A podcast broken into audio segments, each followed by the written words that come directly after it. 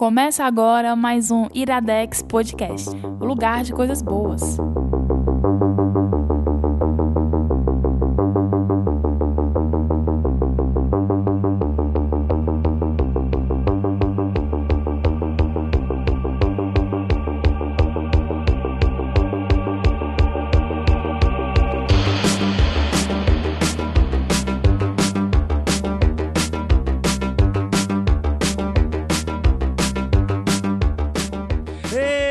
Começando mais um Iradex Podcast. Caio Anderson, estamos nervosos porque o chefe está na cidade. O chefe? Não, O ele é.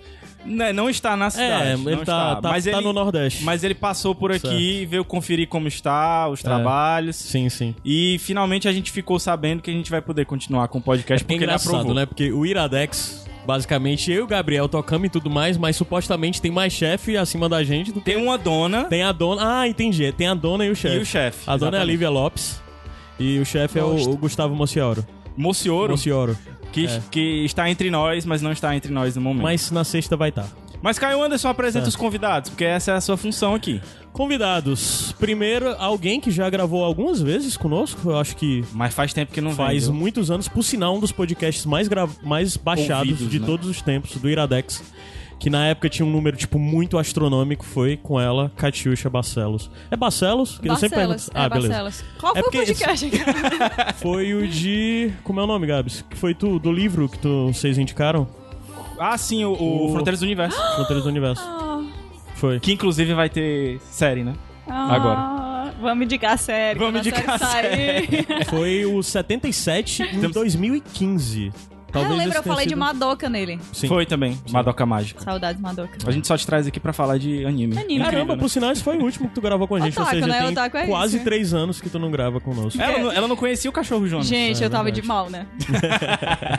Todo mundo sabe. E o outro convidado, o Jimmy. Que eu, eu não, não lembro o teu sobrenome. É, isso é até engraçado, cara. É Jimmy Lucas. Ah, é? E no, teve um. Mas pera, pera, Mas vai. o- o eu já Lucas é entendi a sobrenome? referência. O Lucas é sobrenome? Exatamente. Lucas é sobrenome. É Meu mais Deus, um ele- pra nossa equipe. É Tá, a nova mais Marina Sofia. Não, é porque Alice tu sabe Falcão que Alice também. Falcão. Falcão não é sobrenome. Tu sabe quem é Alice? Sim, não é sobrenome. Não, Falcão não é sobrenome dela. É segundo nome. Mas o meu Franklin. Mind blown. Mas o meu Franklin é sobrenome, então é Pois mais é. um pro, pro time. É que nem o meu, que as pessoas acham que Anderson é sobrenome e não é sobrenome. Na verdade, Anderson aqui é na tua nome. casa, tu é Anderson, tu não é É Caio. verdade. Tem que chamar aqui. É, meu nome não é Carlos Daniel, é a família Lucas e meu nome é Jimmy. Olha Ah. aí. O teu nome é Jimmy? Jimmy. Caramba, Meu nome, cara. na verdade, Eu achava que era ser- tipo um apelido que tu tinha desde a adolescência. É, e todo ficou- mundo pergunta. Na verdade, meu nome era pra ser Jimi Hendrix. Olha aí. Só que minha mãe disse que se meu pai fizesse isso, ela pediu divórcio. Caramba, cara. um pouco demais. Pô, cara, Foi já só gostei Jimmy. do teu pai, ó. o pai que quer botar o nome de filho do- de Jimi Hendrix. Mas Caio Anderson tem recados. Eu sei que você tem recados. Tem, cara. Um dos recados é que... Não tem recados. Não, é que o sorteio vai ficar mais pra frente. Já era pra ter acontecido, mas de toda tá. forma... Tá certo. Mas só pra dizer que, rapidamente, as- é, quem tá em dias com as campanhas do Padrim, no mês de setembro e outubro, vai concorrer a um sorteio em outubro. Não, desculpa. Em agosto e setembro, vai concorrer a um sorteio que vai acontecer em setembro, final de setembro, começo de outubro, que é da Box. Show. E com isso, a gente vai encerrar a saga Box. E o que é a Box? A gente tem uma campanha no Padrim, padrim.com.br, barra iradex, Você tá ficando melhor, viu, nessa, na- no Merchan. onde nós onde basicamente quem gosta e quem acredita em tudo que nós produzimos e quer contribuir de alguma forma pode dar uma contribuição mais direta através de valores financeiros. Então Isso. você assina e mensalmente você nos dá um pequeno Pra valor gente pagar as férias, as férias no Nordeste do chefe. então, só pra dizer que a box era uma das recompensas. Isso. Mas a questão é que toda essa coisa da campanha acabou, a gente acabou dimensionando ela longe do que era da nossa realidade e a gente tá devendo box há muito tempo. A verdade é que a gente não acreditava que ela fosse dar certo. É, que a gente não acreditava que fosse chegar ao nível de ter que dar as box. Mas a questão é que, assim, a gente vai reformular as campanhas de... de, de... Um dia.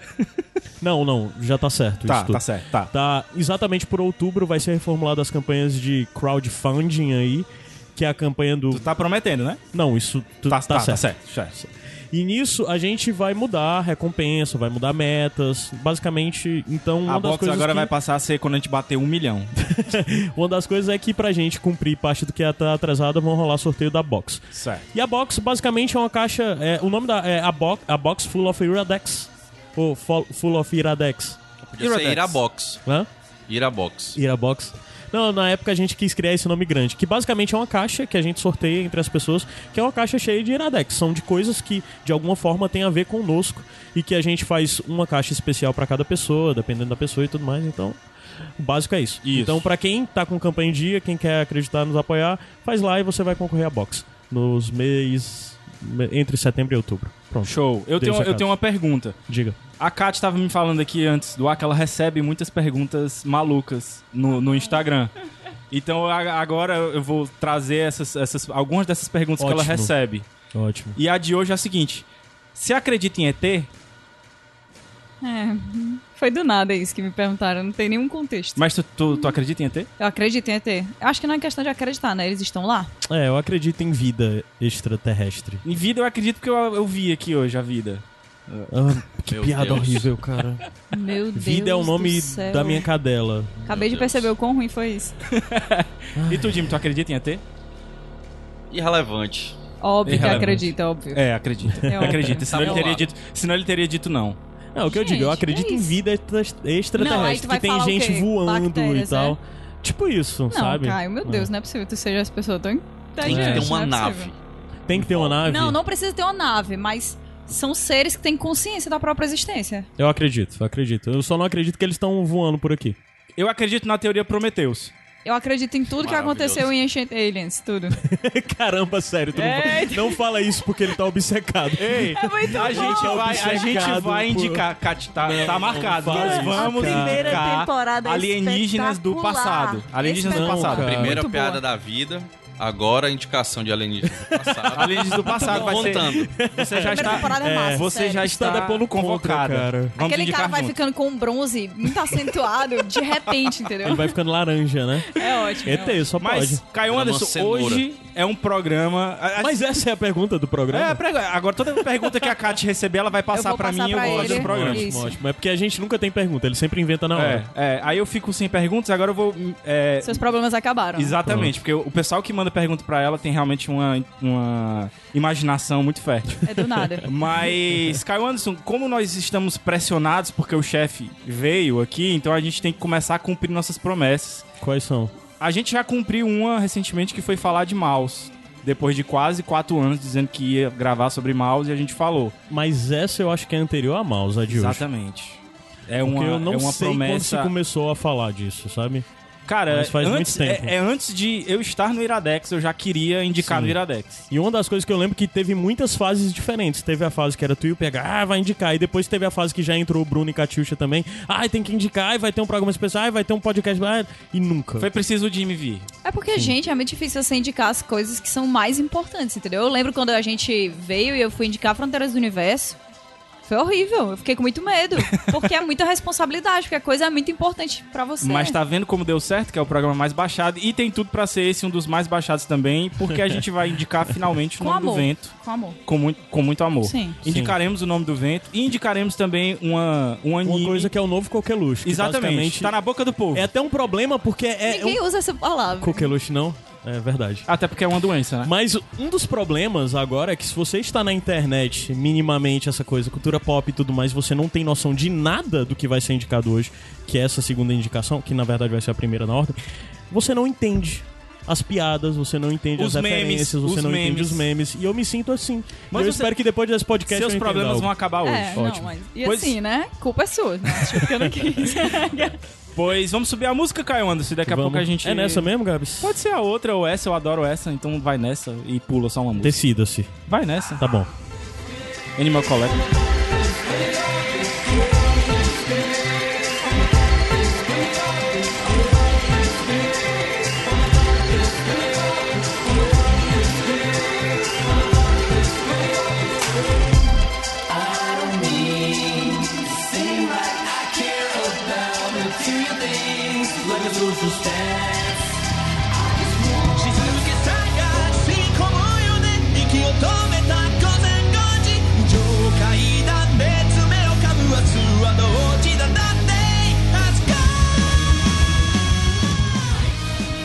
Iradex Podcast de volta. Cara, a gente Eu tem só que... tô rindo muito, porque tu tá, tipo, direto falando, ah, não sei o que, o chefe, ah, não sei o que, o chefe. Aí tu tá falando de, de agradar o Mociaro num programa indicando Anime. É, pô, é isso aí mesmo. Não, eu- na verdade a gente tá agradando o Mociaro cumprindo as nossas promessas, porque depois ele fica puxando a nossa orelha dizendo que a gente promete e não cumpre. É. Não, mas é só porque eu só tô dizendo que necessariamente tu já desagradou nele. de Não, mas ele vai gostar disso. É. Ele vai gostar. Ele vai gostar. É outra coisa isso aqui, Caio.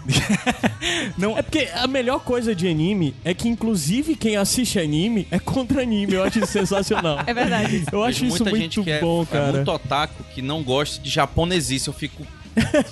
Como? É, é muito louco isso. Porque é muito bom que todo mundo pode fazer piada com otaku, inclusive otaku. É, é tipo, É melhor- é- otaku é, é- o Norvana, É, é a melhor, é o melhor segmento da sociedade. é otaku é o Norvana, une todas as tribos, né? Mas. Caio Anderson, qual é a indicação e de quem é a indicação? A primeira indicação é o... Vai lá, eu, vai eu lá. sei Boku no Hero, mas é pra falar isso e tem que algum subtítulo. Ah, Boku no Hero, ou então My Hero Academia, se você quiser ir pelo nome que ficou em inglês. E tal. a indicação é da Kat. Uhul! É isso, Pode gente. começar. Cheguei aqui com a melhor indicação de todos os tempos. Depois da última que eu fiz e da próxima que a gente vai fazer aqui hoje, porque é assim, né, bem no meio. Que é Boku no Hero Academia, Academia, não sei, na verdade todo mundo fala de um jeito diferente. Ou My Hero Academy, se você for americanizado, né, já que a gente tá falando de pessoas que não gostam de anime, Verdade. que é o Caio, traidor. Traidor Que é o, o shonen do momento, né? Se vocês O não que é sabem... shonen? É, pronto. O que é, que é shonen? shonen? Negócio complicado. Cara, antes de tu falar só, eu finalmente entendi o que é shonen vendo esse anime, porque shonen é uma palavra que você escuta todo tempo dentro do anime. É, É Midoriya incrível. Shonen. Pois é. Porque, explica aí, Kátia, o que é, que é o shonen. Pronto, é, dentro de anime a gente tem vários. é, várias subdivisões, né? Vários gêneros. E aí, Shonen é, é o gênero que é mais voltado pra meninos. Isso. Que é o gênero em que se encaixa Dragon Ball, Yu Hakusho, Naruto. Essas coisas que a gente tá muito Zodíaco. próximo. Cavaleiros Zodíaco, que eu me recuso a falar, porque, né?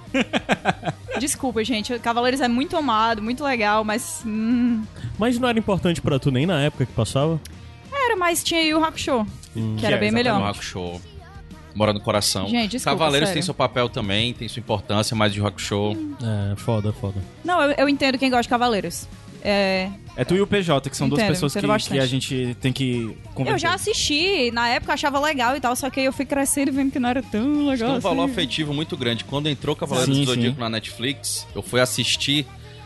Aí eu preferi deixar no meu baú de memórias da infância e deixar Exato. lá Então mesmo. pronto, Boku no Hero é pra você, Jimmy. Exatamente. Aqui a gente tem um, um, um anime que meio que chegou revolucionando é, esse gênero, né? Porque se vocês assistiram Dragon Ball, se vocês assistiram alguma coisa de Cavaleiros e tal, vocês sabem mais ou menos quais são as falhas desse estilo. Eu, pessoalmente, já assisti vários shonens que eu gosto, mas não é o meu estilo. Eu, padrão, né? Gosto mais de shoujo, que é, que é pra menina. Que é, é, o- é o relacionado à menina, né? Tipo, é shonen de um lado, shoujo sinal, do já outro, fica a dica. Que não faz do- nem sentido, porque tem muito cara que gosta de shoujo, muita menina gosta de shonen. Isso. Por mas sinal, já ok, fica a né? dica rapidinho, interrompendo, que existe um podcast até feito pela, p- pelas Isso, pelo meninas pessoal aqui do de Nicolas, Fortaleza. Você já ouviu Molho Shoujo? O quê? Molho Shoujo, o nome Não, do nunca podcast. ouvi. Ah, É das meninas do Agnaldo. As meninas tipo, amigas se do uniram, pessoal do- é, do são amigos Agnaldo, do né? Agnaldo e estão lançando por lá, onde elas discutem shoujo, mas com toda a problematização que cabe dentro. Aí Muito legal. E, legal. cara, e são pessoas que gostam muito daquilo, gostam, entendem muito do gênero, mas, tipo, cresceram e tem outra Tem cabeça o e não querem largar, querem também, né? debater. Também E é. aí, assim, é a, a daqui. relação que a gente faz é que o shoujo vai puxa um pouco mais pro lado do romance, né? E o shonen vai mais pro lado da porrada. É, mas é porque assim, cara, quando você tá falando de shonen, é justamente essas coisas que. os problemas que existem, né? Não tô falando daquela, ah, problemáticas e tal, de estereótipos e coisas assim, entendeu? Eu tô falando dos problemas que existem em termos narrativos. Exatamente. Da coisa que acaba meio que cansando e da coisa que muitas vezes me expulsou de, de vários desses animes, que é tipo. É muito repetitivo, é aquela coisa de sempre, ah, Goku acha um novo oponente. Goku quer ser o melhor do universo. Super Saiyajin nível 82, entendeu? Já tá Porque- criando o cabelo de todas as cores. Exato, você precisa sempre estar dando um jeito de evoluir de uma maneira inacreditável pra conseguir enfrentar aquele vilão que apareceu, que humilha o último vilão que apareceu. E, E você tá e é sempre aí, no, E você, teoricamente, tinha alcançado um nível que era impossível de ser Impossível. além, mas você vai além. Claro, pô, e aí é Perde que a tá o problema, né? Perde a credibilidade. Porque todo mundo que tá ao seu redor, que antes não conseguia chegar onde você chegou, agora também tá mais ou menos ali naquele patamar, às vezes passa e tal. Enfim. E é- o Boku no Hero, ele vem divertido. quebrar. E, e- é, É divertido, tudo bem, entendeu? Mas é, eu, pessoalmente, é uma coisa que, que me cansava um pouco e que me afastou de alguns animes que a galera gostava muito, muito mesmo. É o próprio Bleach, que também me afastou por outros motivos e tal, assisti bastante. O Naruto, que eu não, não cheguei até o final porque algumas dessas coisas também foram me cansando aos poucos. E aí eu fui meio que, sabe, parando, talvez desistindo um pouquinho de shonen. É, a não ser quando era uma coisa muito diferente, muito especial, espetacular, como Hunter vs Hunter, que é do mesmo criador de Yu Hakusho, né? E aí agora aparece o Boku no Hero Academy. Que eu vou falar academia porque é quem eu sou, mas deve ser errado. deve ser errado, eu não sei. E ele chega Desculpa, Kátia, bem isso. rápido uma questão, tu falando em tudo isso. Eu acho que o último anime que eu ouvi falar tanto assim foi o One Punch Man. Sim. Onde se coloca do lado? Dá pra de alguma forma se colocar no lado? Assim, O One Punch eles- Man, ele, ele é um anime shonen. e ele, na verdade, vem pra frescar com todos os animes shonen. É, ele é bem Ah, meta, entendeu? entendi. E ele chegou pra.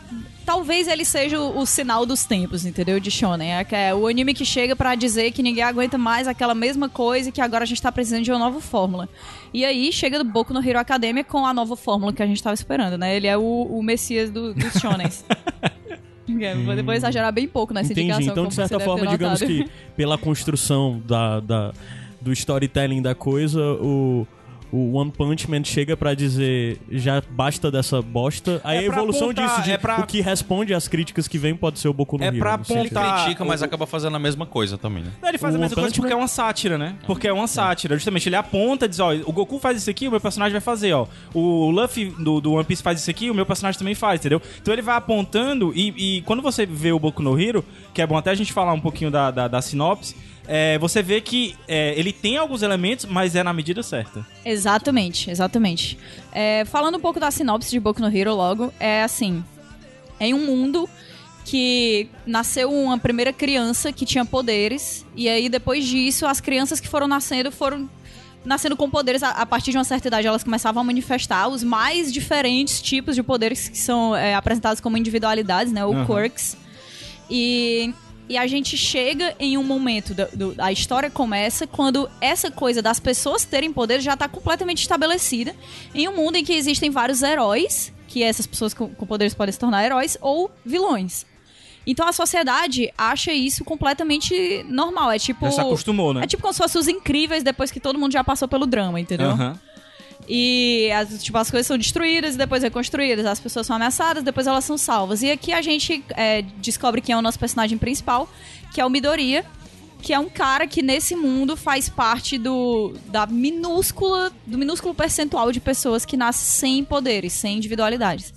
E ele é fã, muito fã assim, doente, maluco do maior herói de todos os tempos daquele momento, que é o All Might, que é, nossa senhora, que O personagem. All Might é aquele que tem um cabelo tipo do. Isso, É, exato, exatamente. Então, assim, ele é muito fã desse cara porque, pelos motivos, aspas, aspas, certos, né? Porque aqui a gente, cada um tem seus motivos e pronto. Uhum. É, ele acha muito legal que aquele cara é um grande herói, que ele salva as pessoas com um sorriso no rosto, que ele faz, é... Que ele faz tudo que ele faz de maneira completamente altruísta e pelo bem em geral, não é pela fama, não é por, por- sabe, pelos motivos que várias outras pessoas fazem. Então, é um choque muito grande quando o Midoriya descobre que ele não tem, que ele não tem esses poderes, que ele nunca vai ter essa oportunidade de ser o grande herói que ele passou a vida inteira treinando sozinho pra ser, não fisicamente, mas intelectualmente, porque aqui a gente tem um personagem principal que valoriza muito tática, né, lógica. E é, e é legal a gente falar que o Midoriya, ele não segue de jeito nenhum o estereótipo dos heróis do shonen que a gente vê, porque ele é baixinho, magrinho, ele ele é até bom na- na- na- nas matérias no colégio e tal, mas é, ele fica sempre frustrado porque como ele não tem a in- a individualidade, meio que vai ser negado a possibilidade dele ser, dele ser um herói, né? É, e é uma coisa tão assim, né? Porque ele já é apresentado como, um- como esse personagem, que tem um caderninho que ele fica anotando quais são os pontos fracos de todos os vilões, quais são os pontos positivos dos heróis, como é que aquilo funcionou, que técnica foi aquela ali, sabe? Por onde é que ele foi, qual foi a tática, enfim, tudo isso. E mesmo quando ele descobre que ele não vai ter poderes, ele continua fazendo isso, porque é só quem ele é, quem ele se tornou. Ele é um- um Ele é um sonhador. ele é um sonhador e ele é uma pessoa naturalmente tática, inteligente. Ele, ele é muito esforçado. A primeira coisa que a gente conhece do, do Midori é isso: é o sonho e o esforço. E aí, quando. tem- os primeiros episódios, assim, a, a- primeira coisa que eu posso dizer sobre esse anime é o seguinte: se você assistir os três primeiros episódios, você vai assistir todos os episódios. Exatamente. São quantos Todos os episódios? episódios. Ainda tá passando. É, então, no tá um momento, pouquinho. tá na terceira temporada, no episódio 20. São, em média, é, 25 episódios por temporada. Então tá quase terminando Tá na a terceira, terceira, temporada. né? Isso. Isso. E assim, E, é- e ele tem a. Tá saindo um por ano, tipo, saiu em 2000 e. tá 15 saindo um por mesmo, season de. 2016? Tá saindo um por season de anime. Não, não porque teve ainda o é hiato grande. Ah, é, assim. porque anime tem essas coisas irregulares, já às vezes às eu vezes não, passa anos. Eu não né, comecei a acompanhar do momento 1 de, É, eu também não. de Boku no Hero. Porque eu justamente eu tava nesse momento de muito desencanto com os shonens. E quando as pessoas chegam apresentando ele como o novo Naruto, eu acho um grande desserviço, sabe? Ah. Pra mim. Sabe qual é o melhor serviço, Kátia? Dizer que é o novo Yu Yu Hakusho. É o novo. Não, Melhor- o novo Yu Yu Hakusho é Hunter vs Hunter. quê? Mas eu acho que, mas eu acho que pega muito. ah, Eu apresentei pra três pessoas já. E é, quando eu falei que era o novo Yu Yu não é o Hakusho, Hakusho, é né, tipo né? é, no, no, no, no esquema do estilo de, de ter é, torneios e tal. é, o pessoal foi na hora, entendeu? Então talvez seja uma, uma indicação boa. É uma boa indicação. Eu acho que fu- funciona bem. Ele tem várias coisas que, que dá pra você comparar com o Yu Yu Hakusho. Mas eu acho que é assim, ó. Como é que eu vou explicar isso? Mesmo o Yu Yu Hakusho, em vários pontos que eu também sou emocionalmente muito apegada, ele meio que enrolava um pouquinho, sim, entendeu? sim. E é uma Tipo enrolação assim, que o Boku no Hero não tem. Não tem. O, o Toguro, você achava que ele tinha chegado no 100% dele e era aquilo ali, entendeu? E aí não era. E você ficava esperando aquele Me percentual dê mais, aumentar o tempo todo. 110, 120, não tem problema. Não tem problema, exatamente. E o Boku no Na Hero, ele época, não tem era isso, muito cara. bom isso. Era tipo o céu, que você tava esperando o Goku derrotar o céu. Eu sempre lembro muito disso, porque foi uma parte muito marcante da minha infância. Porque era uma coisa que não acabava, cara. Exatamente. Não chegava Até ao final. porque quando passava no Cartoon Network, eles voltavam pra. Chegava a determinado ponto, eles voltavam. e aí Talvez, realmente seja, não- talvez seja bem menos longo do que eu me lembro. Exatamente, Eu se lembro tivesse assim, du- seguido durou na- 84 anos na essa ordem. luta. Mas o Boku no Hero que eu acho mais massa, que é uma coisa que me cansa muito também em anime, Kátia, é, é essa questão da passagem do tempo. E o Boku no Hero é muito dinâmico. Você pensa assim, é, uma coisa vai acontecer daqui a dois meses, certo? No mesmo episódio, a- chega o dia. Entendeu? De uma coisa que vai acontecer daqui a dois meses. É, É, ele- fosse Dragon Ball ia acontecer 25 episódios. Exatamente, Exato. exatamente. E assim, são novos tempos, a gente vive em novos tempos. Na época que a gente assistia Dragon Ball, a gente tinha. Quem tinha TV a cabo tinha Cartoon Network, Fox Kids e tinha TV Globinho pra assistir, certo? Aham. Isso assim, sem contar a TV Cruz, essas coisas, né?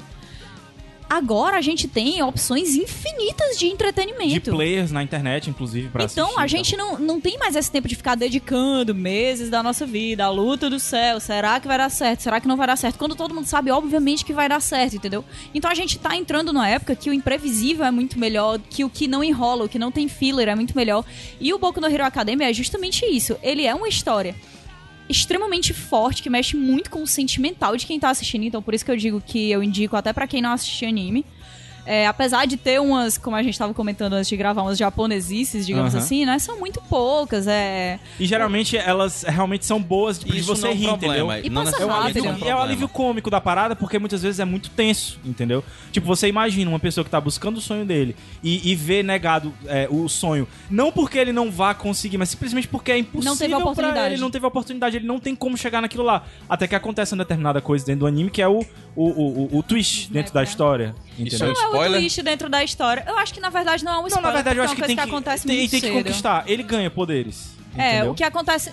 É, gente, isso aqui acontece Então, muito, muito spoilers cedo. leves são permitidos. São, são permitidos. Senão a gente não vai conseguir convencer Nem a galera de que que é Isso, até porque a gente já disse que o cara não tem poderes, e aí do nada, como é que a gente vai dizer que ele vai pra uma escola de super-heróis? Como é que ele, o que é que ele vai É, fazer não- lá? não faria entendeu? sentido. Porque é um anime de escola. né? É um anime de escola, é um anime de escola. É tipo... Ah, então o anime é Harry ele Potter aprendendo a Marvel, né? se tornar um herói. Exatamente. Isso Exatamente. Joseph Campbell Mas, Jornada do herói. aplicado.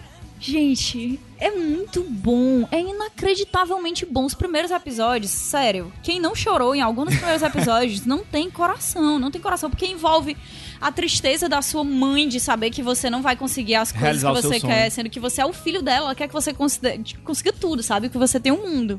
E aí chega uma pessoa e diz: não, ele não vai ter essa oportunidade que todas as crianças têm. Justamente o seu filho não vai, entendeu? Então pega nessas coisas muito pesadas que várias mães também têm que passar. E você é, olha muito pelo lado até desses personagens que são secundários, né? E. Que são vários, né? Que são vários. E que, na verdade, eles- eu não sei nem se a gente pode chamar de secundários, Kátia, porque você se apega a eles porque eles têm muito destaque. Os colegas dele na, na- na- no colégio, pra onde ele vai, cada um tem o seu destaque, entendeu? Inclusive, é sempre reforçado qual é a individualidade de cada um Sim. e de como cada um tem o seu, o seu, sua própria motivação pra ser super-herói. E isso é muito interessante, porque você vai vendo o- que são vários os caminhos. E até um, um- mais um atrativo, que é o lance de você ver é, quais são os valores que os orientais têm é, na mente deles de um- que um, um super-herói teria. Que muitas vezes não são os mesmos do ocidente, entendeu? Tipo, às vezes você pega qualquer super-herói, tipo Super-Homem, Batman e tal. Eles talvez não, não tenham ideais tão puros quanto os dos super-heróis que são apresentados no, no Boku no Hero, entendeu? De altruísmo e tal. Então é é uma visão, é um choque bem interessante, assim, de, de você ver. né? Cada cultura cria os super-heróis que, que- Que, que precisa e que merece, né? Exatamente. É, Cara, é difícil você explicar o quão especial é essa série. Que eu não gosto. é, Inclusive, assim, ó. Eu, eu sou. Eu assisto anime desde que eu nasci, assim. Eu gosto muito de anime, sempre gostei muito de anime e provavelmente eu vou assistir anime até o meu último dia de vida. Mas eu entendo que tem pessoas que têm preconceito até com o nome, entendeu? Então. Vamos chamar de série. Essa É, série sim, aqui, boa. porque isso aqui é uma série, é uma coisa muito amigável pra todos os tipos de públicos, principalmente no momento que a gente tá vivendo que essa, essa coisa de super-herói e tal tá muito em alta, né? Com os filmes da Marvel, com todos os filmes da DC, aquela, nunca vou esquecer da DC. Que talvez seja até bacana, porque pelo que vocês estão falando, ele tem uma outra visão do mundo de super-herói pelo cinema tá ficando relativamente saturado. E até aquela história também de que, assim, é, por mais que é, é, os caras sejam super-heróis, eles estão num mundo onde muitas pessoas têm poderes, entendeu? Então não é aquela coisa do cara que tá isolado dentro de uma sociedade onde ele- só ele é a salvação. É um negócio que tem que ser em conjunto. É lugar comum, né? As pessoas têm. Todo mundo tem poder. Às vezes é uma coisa menorzinha, entendeu? Tem gente que cria gelo e fogo e tem gente que consegue levitar copos de água. Então, é, ou assim, então, ou então o, o- o cara que, que, sei lá, fala com animais. É, tem gente que, fala com animais? Tem cara que solta fita pelos braços, entendeu? Pelos braços é Tem bom. gente que consegue levitar objetos grandes ou, ou menores, eh, depende do treinamento e tal. É tipo assim, o seu poder pode ser qualquer coisa, qualquer coisa. E é isso que torna o universo tão interessante, interessante sabe? Porque você vê como como os criadores se esforçaram pra, fa pra fazer um negócio legal que podia ficar muito chato Sim. ou que podia ser muito pouco variado, sabe? E eles fizeram fizeram de um jeito que fica divertido você descobrir qual é o- a individualidade da galera. E às vezes a- algumas individualidades, elas dão pra você alguns dos episódios mais especiais porque elas são coisas muito escondidas e elas são trabalhadas junto com a personalidade de quem de quem De as quem tem, tem, né? entendeu? Tipo, tem um cara que todas as pessoas quando ele fala com elas, elas passam a obedecer o que ele diz. E o que é que isso faz com a cabeça de uma pessoa? Como é que ela cresce sendo uma criança ou adolescente que tem tudo ao redor que ela quer? O que é que representa pra pra essa pessoa o desejo de ouvir um não? Tudo isso é muito trabalhado no anime. É uma coisa que você não espera, sabe? Ou então, talvez, um- o, o que seja um dos meus personagens preferidos é o cara, como a Kat falou, que metade dele é de gelo e metade de fogo. Ele tem esses Todoroki. dois, poderes, esses dois poderes, mas ele só usa do gelo, porque é a parte que vem da mãe dele. Então, e aí E você... tem um motivo pra isso. Você tem um tem um motivo, motivo pra, pra um isso. motivo muito forte e, E é um dos melhores episódios do, do Cara, meu da Deus série, do céu, a entendeu? luta do, do Midoriya com Todoroki é... Qual a duração dos do episódios? céu. 20 ou 40? 20 minutos. Gente, 20 20 minutinhos. minutos. E ainda assim, é, tem o lance do, do, do intervalo que eles colocam no meio, né? Tipo, então diminui aí pra uns, sei lá. Tem no Netflix ou na locadora do Paulo Coelho? Tem na Crunchyroll. Exatamente, tem no Crunchyroll, que é a, a plataforma que é mais fácil pra você ver os animes e, E tal, que os né? animes saem legendados em português uma hora depois que eles saem do Japão. Então, Exatamente. Então, se eles Mas é no todo... Crunchy- no- na versão free mesmo, tem? No, do Crunchyroll? Na versão não free dá pra. Dá pra. Ah, é, acho dá que pra, deve dá dar, pra se virar na versão free. Quanto É, custa a muito assinatura dele? Cara, muito barato. Não tô lembrando agora, mas deve ser tipo 10 reais, entendeu? Ah, sim. Pra assistir. É muito barato, muito Dá. barato. Uma série dessa que você É todo sábado do vai ter Netflix. episódio, né? E, cara, vale muito a pena, vale muito a pena mesmo. Tem, tá passando a nova temporada de Sakura, né? Como não valeria a pena. E se você quiser também, a JBC publica no Brasil o mangá. Se você quiser Sim. que seja mais rápido ainda a sua imersão na história, porque o mangá sempre é mais rápido, né? Você É, pode ele é, ler só pra informando, ele é 4,99 dólares, né, por mês. Pois é. É, e o Crunchyroll, pra quem não conhece, será? Talvez nem todo mundo que esteja Pronto, o escutando conheça. Crunchyroll né? é tipo como se fosse uma Netflix de animes. animes. É, ele tem vários animes diferentes. Tem alguns é, dramas também, né? Novelas, mas ah, na sua Que são maioria normal, né? japoneses. São, tipo, são... Live ah, action, né? É, e live uns- action, não é É, uns tokusatsu também, Sim. tipo Power Rangers da vida e tal, mas o, o carro-chefe são os animes mesmo. Uhum. E, como eu falei, eles saem legendados em português por uma equipe, uma equipe profissional Uhum. uma hora depois que eles saem no Japão. Então, assim, se você Isso é acompanha, por exemplo, One Piece. Cara, é um calorzinho no seu coração, porque você não tem que ficar procurando maneiras de conseguir esse anime que às Uhum. vezes é bizarro, a legenda vem errada, você pega. Tipo, horrível, entendeu? Tudo isso passa, é um preço muito baixo. Crunchyroll. É, e também é uma limpeza que dá pra fazer aquele velho esquema de Bing, você assina por uns dois meses, três meses pra assistir tudo Assiste que aquele quer. negócio que você quer. Exatamente. Mas não vai acontecer isso, porque ainda tá assistindo, ainda tá saindo Ainda tá no Hero. saindo, é. É tipo Game of Thrones, que você diz, ah, eu vou assinar HBO só enquanto tá passando. Aí eu tô lá vê, tá três ano anos inteiro. querendo cancelar e não cancela, entendeu? Crunchyroll patro- de negócio. patrocina nós, Crunchyroll. Não, isso não vai acontecer, Gabriel. Eu tenho certeza que não. Vou passar pro pessoal ai. do Crunchyroll É. episódio. Pois, Kat, que indicação. mara- Eu tenho tudo. Eu já tô. A gente tá na metade do programa, eu já digo que esse vai ser um dos mais baixados. Mas, Gabs, a gente tem que falar da parte que mais dói, né? Na verdade, é que mais dói não, mas que deixa ele sonhar e que deixa a gente sonhar, né? O personagem. Que é o momento em que ele ganha poderes. Isso. Ele ganha poderes porque ele conhece o All Might, que é esse grande ídolo dele, da, da vida dele inteira. E porque o All Might vê nele um potencial incrível de ser o herói que o mundo precisa naquele momento, acabam acontecendo coisas e esse garoto que nunca, jamais teria poderes, acaba ganhando poderes. Então a gente tem aqui a história do herói perfeito, na minha opinião. Porque é, eu tenho, eu tenho uma teoria de que uma pessoa que nunca foi feia não é, nunca vai ser tão legal, entendeu?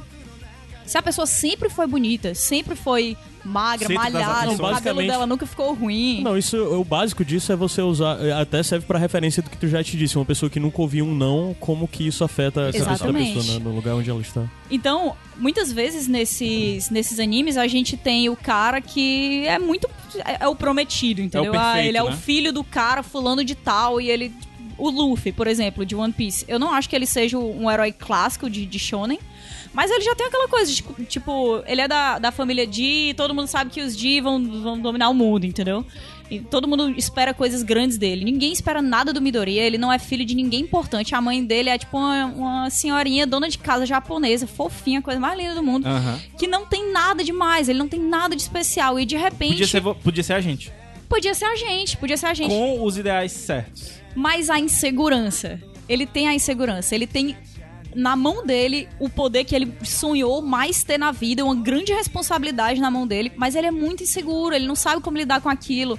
Ele vive uma vida de tentar imitar as pessoas que usaram aquilo ali antes. Ele vive uma vida de é, ser o estrategista que ele sempre foi, mas de um jeito diferente agora, porque ele de repente tem uma oportunidade que ele nunca teve.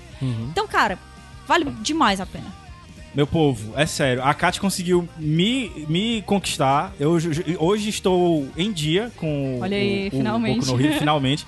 Foi um mês assistindo, mas vale demais a pena e, e, assim, é como a, a Kat falou. É, encarem como uma série, não como um anime, eu acho que é, que é sucesso. É, ele entra na lista aí de animes que pessoas que não assistem animes podem assistir. Vamos subir a Eu, música. eu, eu tava curioso já sobre anime, porque assim, no Band Rumo a galera tá maluca falando Direto. isso. Band Rumo é o nosso grupo. Caio, né, assiste três episódios. do- Vou ver, eu prometo que vou. Três de verdade, episódios. prometo. Duvido, vou cobrar. Vou cobrar. Prometo é uma palavra muito Mas assim, forte. só pra dizer, sempre é repetido isso. Eu não odeio anime, tá? Só pra dizer. Porque eu odeio anime, odeio, a gente eu odeio parte anime. da minha É. vida. Eu tô vendo É no isso. olho dele. Quando a gente vier indicar o Alienígenas do Passado, ele vai, ele vai ter que ter assistido. Sobe a Eu não música, vou- Caio ah, Anderson. o Boku no Hero, né? Eu não Cara, vou ver só- alienígenas do passado nem a Boku no pau. Hero eu vou Ah, ver tá. também. Sobe a música, Vai ver Caio também, Anderson. né? Sobe a música. Sobe a música, Caio Anderson. もういいスト遠くへ行け遠くへ行けど僕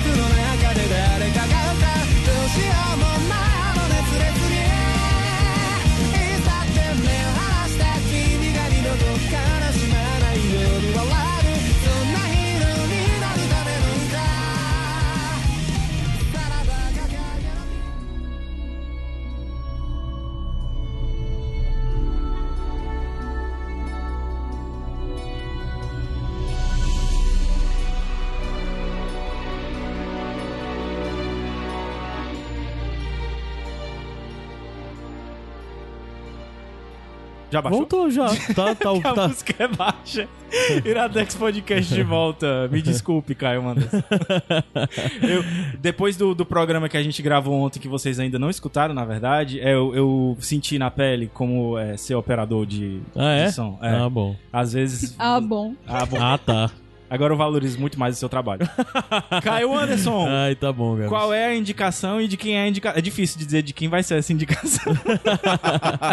Quem, quem, suge... quem pôs em pauta pra dessa vez finalmente acontecer é o Jimmy. Então é o Jimmy que vai indicar, mas eu tenho certeza que não vai ser só ele. É, Né? Então- Tanto é que eu já peço desculpas até pelo programa ser talvez um pouco maior.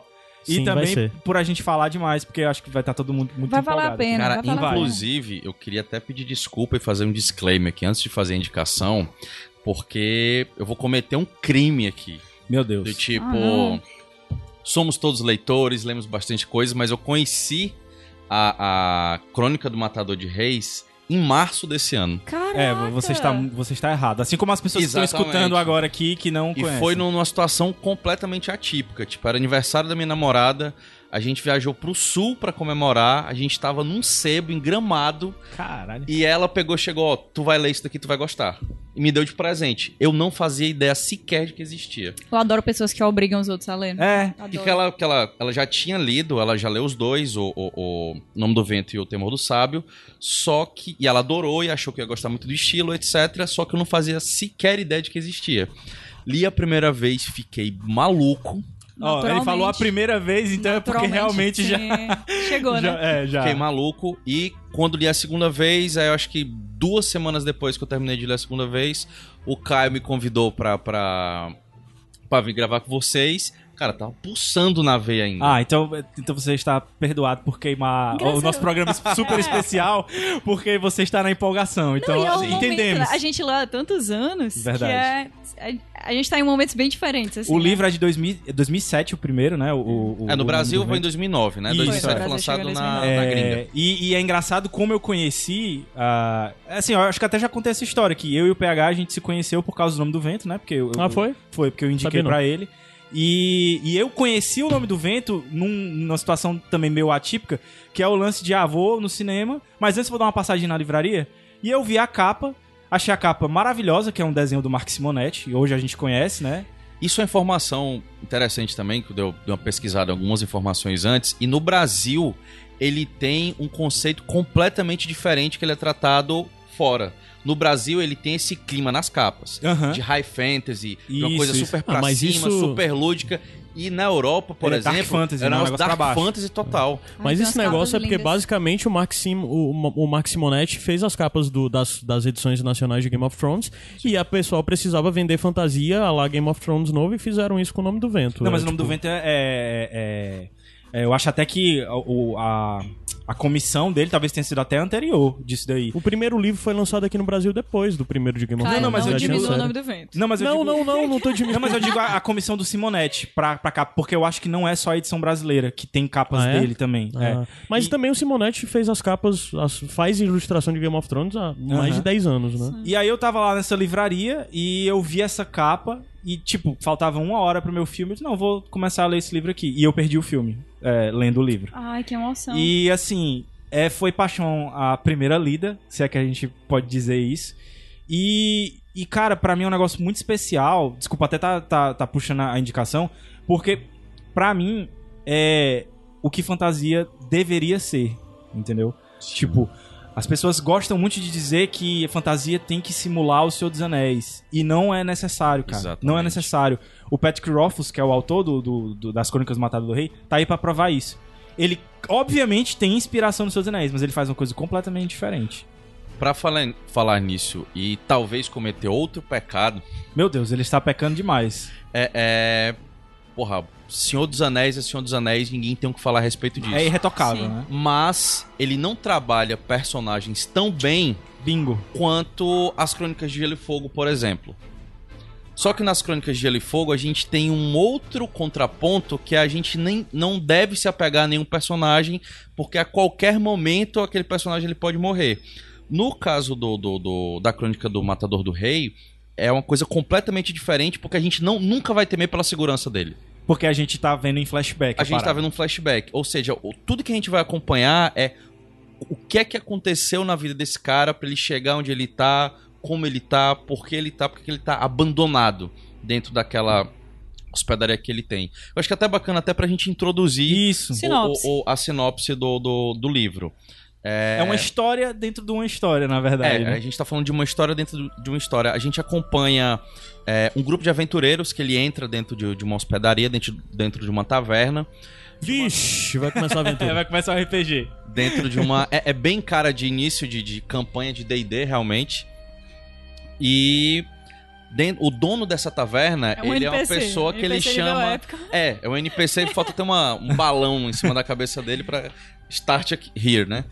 E esse o, o dono da, da- da- dessa, dessa, dessa hospedaria, ele chama muito a atenção de todo mundo.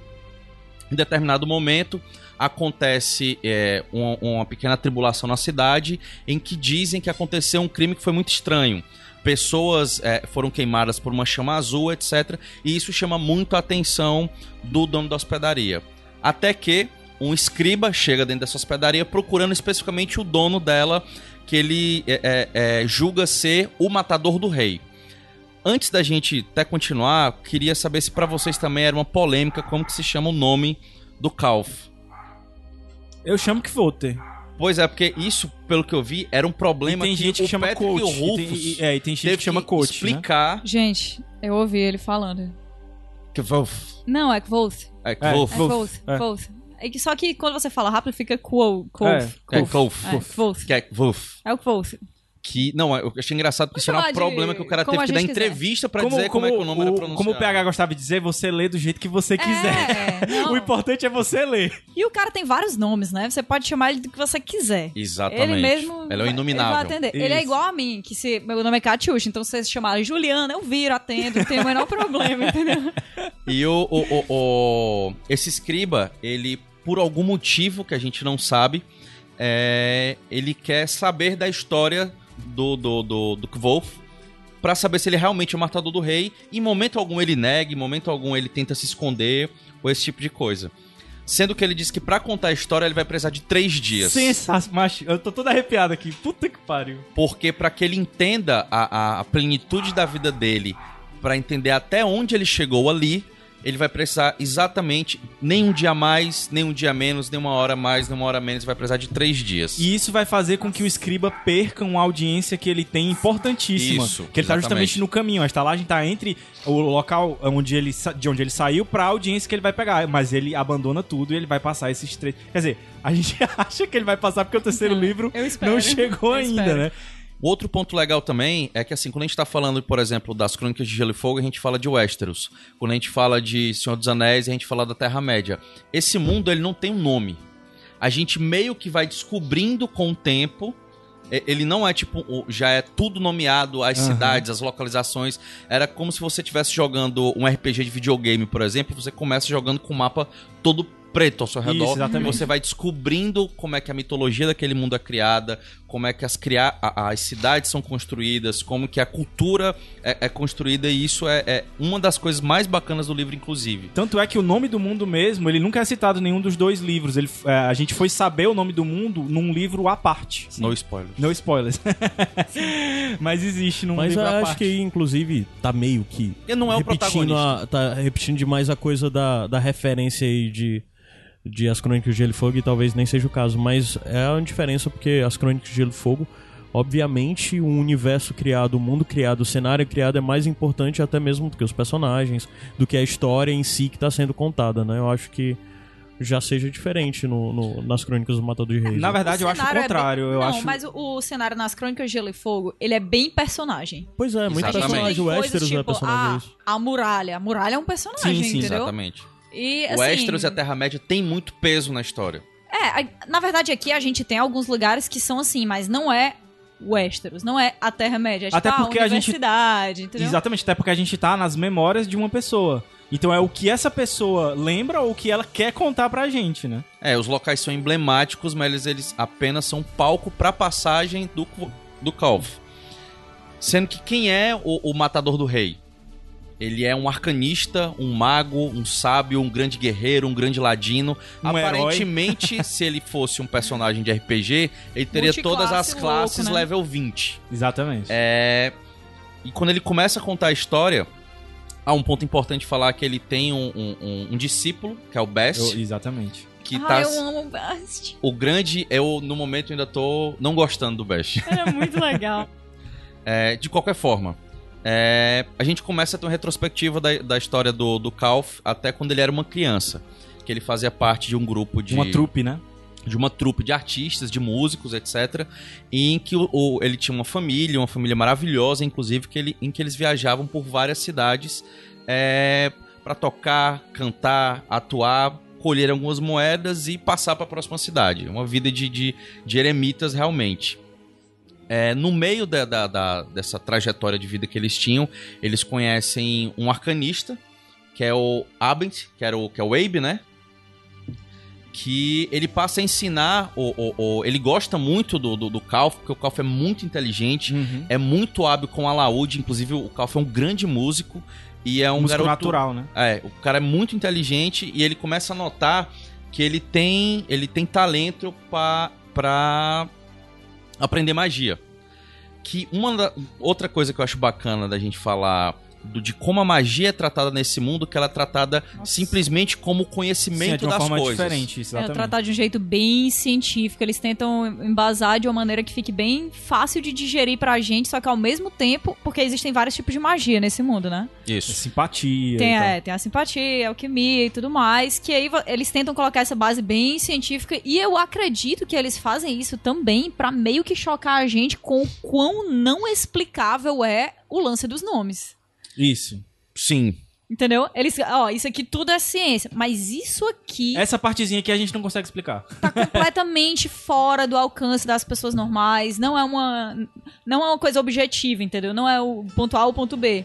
É, é justamente a coisa que tá disforme ali no caminho. Que é o grande lance de por que é, esse, esse grande mago, que esse grande herói que se criou toda a, a, a mística em cima, é de que se dizia que ele sabia o nome de todas as coisas. E se você sabe o nome de todas as coisas, você tem poder sobre todas as coisas.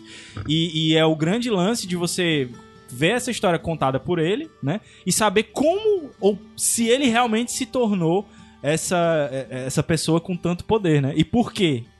Acho que isso é a, a epítome e elevado à enésima potência a expressão conhecimento é poder. Exatamente. Sim. É exatamente o- os magos, inclusive, eles são, eles são formados pela universidade. Uhum. Exatamente, que a- a- os conhecimentos mágicos eles são tratados como cadeiras, como disciplinas, que, que inclusive tem, tem tipo siglística, ficiaria, é, é, Cara, artesanato. é maravilha, É, é- é muito, muito, Cara, pra muito você legal. que, que tava órfão aí de Hogwarts, a, a universidade é um nível acima aí. É, a de- universidade é de- tipo mais sério, né? Três Exatamente. níveis acima, porque E- eles explicam muito bem a E- lógica de algumas coisas. E legal falar tanto da, da, da infância dele, do lance da trupe, quanto da, da parada da universidade, é porque é, traz a, a história toda do Nome do Vento, especificamente, né, que é o primeiro livro, pra uma proximidade muito maior da Idade Média nossa do que propriamente até o, o Senhor dos Anéis com a Terra-média e tal. Porque você vê que a, a trupe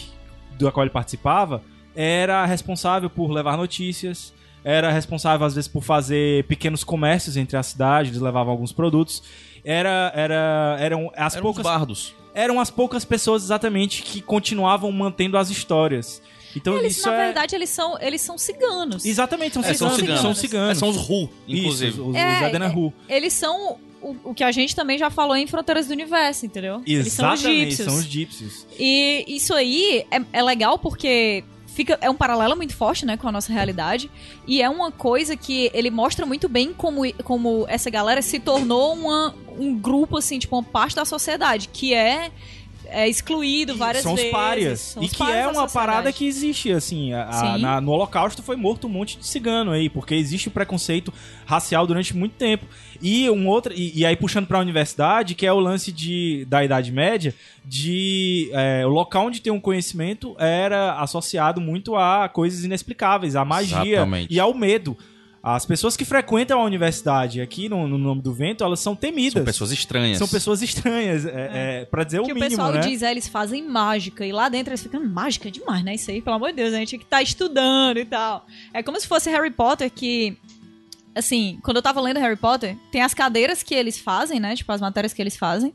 E as matérias que só a Hermione faz, que você só ouve falar. Exatamente. É Pronto. como se aqui fossem é, as matérias que a Hermione que a faz. Hermione faria. É. A Hermione se daria super bem na, na- na nossa, meu universidade. Seria super Quem é tranquilo. que Acho que até uma, da uma diferença né? da, da, da magia de, de Harry Potter é porque ela é muito mais. é até grosseiro falar dessa forma, é muito mais mágica. Sim. É, é, evocar a, a magia e ela acontecer é mais como se fosse uma magia de DD. No, no, no- na Crônica do Matador do Rei, ela tem uma lógica, ela segue uma lógica. Por exemplo, ao gerar fogo. Tem uma consequência, exemplo, né? Tem uma consequência lógica. É, por exemplo, para gerar fogo, eu tenho que ter alguma fonte de calor. Para essa fonte de calor, eu tenho que gerar alguma conexão com alguma coisa que eu tô querendo queimar. Por exemplo, se eu quero queimar uma mesa, eu tenho que tocar num pedaço de madeira e eu tenho que estar próximo a uma chama, de uma vela. Se eu não conseguir estar próximo da chama da vela para retirar o calor daquela vela, eu posso retirar, retirar o sangue do meu, o, o calor do meu sangue. E nisso tem uma consequência, consequência. da pessoa poder morrer, inclusive. Mas, tipo, tem toda uma lógica. É como, é como se fosse um negócio assim, meio Harry Potter, meio O Senhor dos Anéis, meio As Crônicas de Gelo e Fogo, meio Full Metal Alchemist. Sim, Sim, meio de tipo Fullmetal tudo Alchemist, isso, tem entendeu? muito. Pronto, excelente mix. E, e, e, cara, e a gente nem falou do autor em si, né? O Patrick Rothfuss, porque além de ser uma história muito boa, o cara é um escritor sensacional. Cara, eu amo Ele dedicou a vida dele a escrever esses livros. O terceiro livro não foi publicado ainda. Ele tá com 45 anos, então ele é um pouco mais novo do que o Martin. A gente tem esperança de que ele... O livro tá escrito já. Ele só não lançou ainda por questões contratuais, porque vai sair filme, vai sair série e tal, e ele não, não lançou ainda. O livro já tem até nome, né? Que é a... É, é, Daughters of Daughters Stone. of Daughters of Stone, Stone, exatamente. E e assim, cara, ele dedicou a vida pra acreditar na história que ele criou. O prefácio do, do livro é sensacional porque ele vai justamente lindo. te falar é, por que você deve ler a história que ele criou. Nossa, gente, pelo amor de Deus, o A começo forma do na livro qual é ele muito escreve. pesado. É muito pesado. É, você se apega muito ao personagem, porque, ó, vamos combinar. É difícil você gostar de um personagem que tem talento em tudo. Sim, sim, o personagem que é perfeito. A É. gente tava até falando do- antes no Boku no Hero da Mesma questão do coisa. Midoriya, entendeu? O Midoriya, ele não é o perfeito, por isso que você se identifica com ele, né? Exatamente. Dá certo, sabe? Só que o, o Kvothe, ele é justamente o, o, o cara que é mega talentoso, entendeu? Que ele rolou os D6 na hora de fazer a ficha. Tirou Deu tudo tudo 6, 18. deu tudo certo. Aí 18, 18, 18, 18, não tem condição, entendeu? Você tem muita raiva. Ele ainda é elfo, aí é tipo 20, em vez de 13, entendeu? Quer dizer, dá muita raiva de um cara desse. Só que o, o, o início do livro, ele, ele chega de vo pra você de uma maneira tão visceral. Ele te quebra. Visceral é uma palavra que o Bruno adora usar e eu acho que ele, É ele, fa- né? ele falaria isso com certeza. Mas é porque pega, cara, no Calma, seu intestino. Gabriel. Calma, Gabriel. paixão é grande. Saudades do Bruno. Calma, Gabriel. Mas é porque pega no seu intestino, sabe? Você sente que foi uma coisa que fez o seu estômago embrulhar, porque você é um medo que todo mundo tem, sabe? De ser sozinho, de perder as coisas que eram o seu alicerce. Acho que inclusive até um bom momento pra gente falar o que é que torna a virada do jogo pra tornar Sim, sim. a vida do Calf do jeito que ela se torna. Cuidado para citar nomes aí, porque a gente sabe É. que o Iradex é pode ser ouvido por várias pessoas e também por vários seres. Ele é, verdade. mega não, talentoso. Não vamos falar, não vamos falar. A palavra começa com C. Ele é mega talentoso, ele tem pais maravilhosos, ele tem amigos maravilhosos. Uma criança Ele feliz. tem um professor que tá ensinando ele, tá ensinando magia pra ele, pequenas simpatias, mas ensinando os caminhos pelos quais ele pode trilhar Pra quem sabe um dia chegar à universidade, se tornar um grande E arcanista saber os nomes, que é o que ele e realmente saber quer. o nome das coisas. Inclusive, tem um certo momento ali que ele, sem querer, meio que chama o vento e quase morre, né? Sim. Mas que isso Ai, já cara, denota o talento O, absurdo o potencial que ele, tem, né? E em determinado momento, algo acontece e todo mundo morre. Menos ele. Menos ele. Menos ele. Mas todo mundo. E a gente tá falando de uma criança uns 5 ou 6 anos de idade. A gente não tá falando de um adulto, a gente não tá falando de Ou um nem de um adolescente. adolescente. né? A gente tá falando de uma criança. É.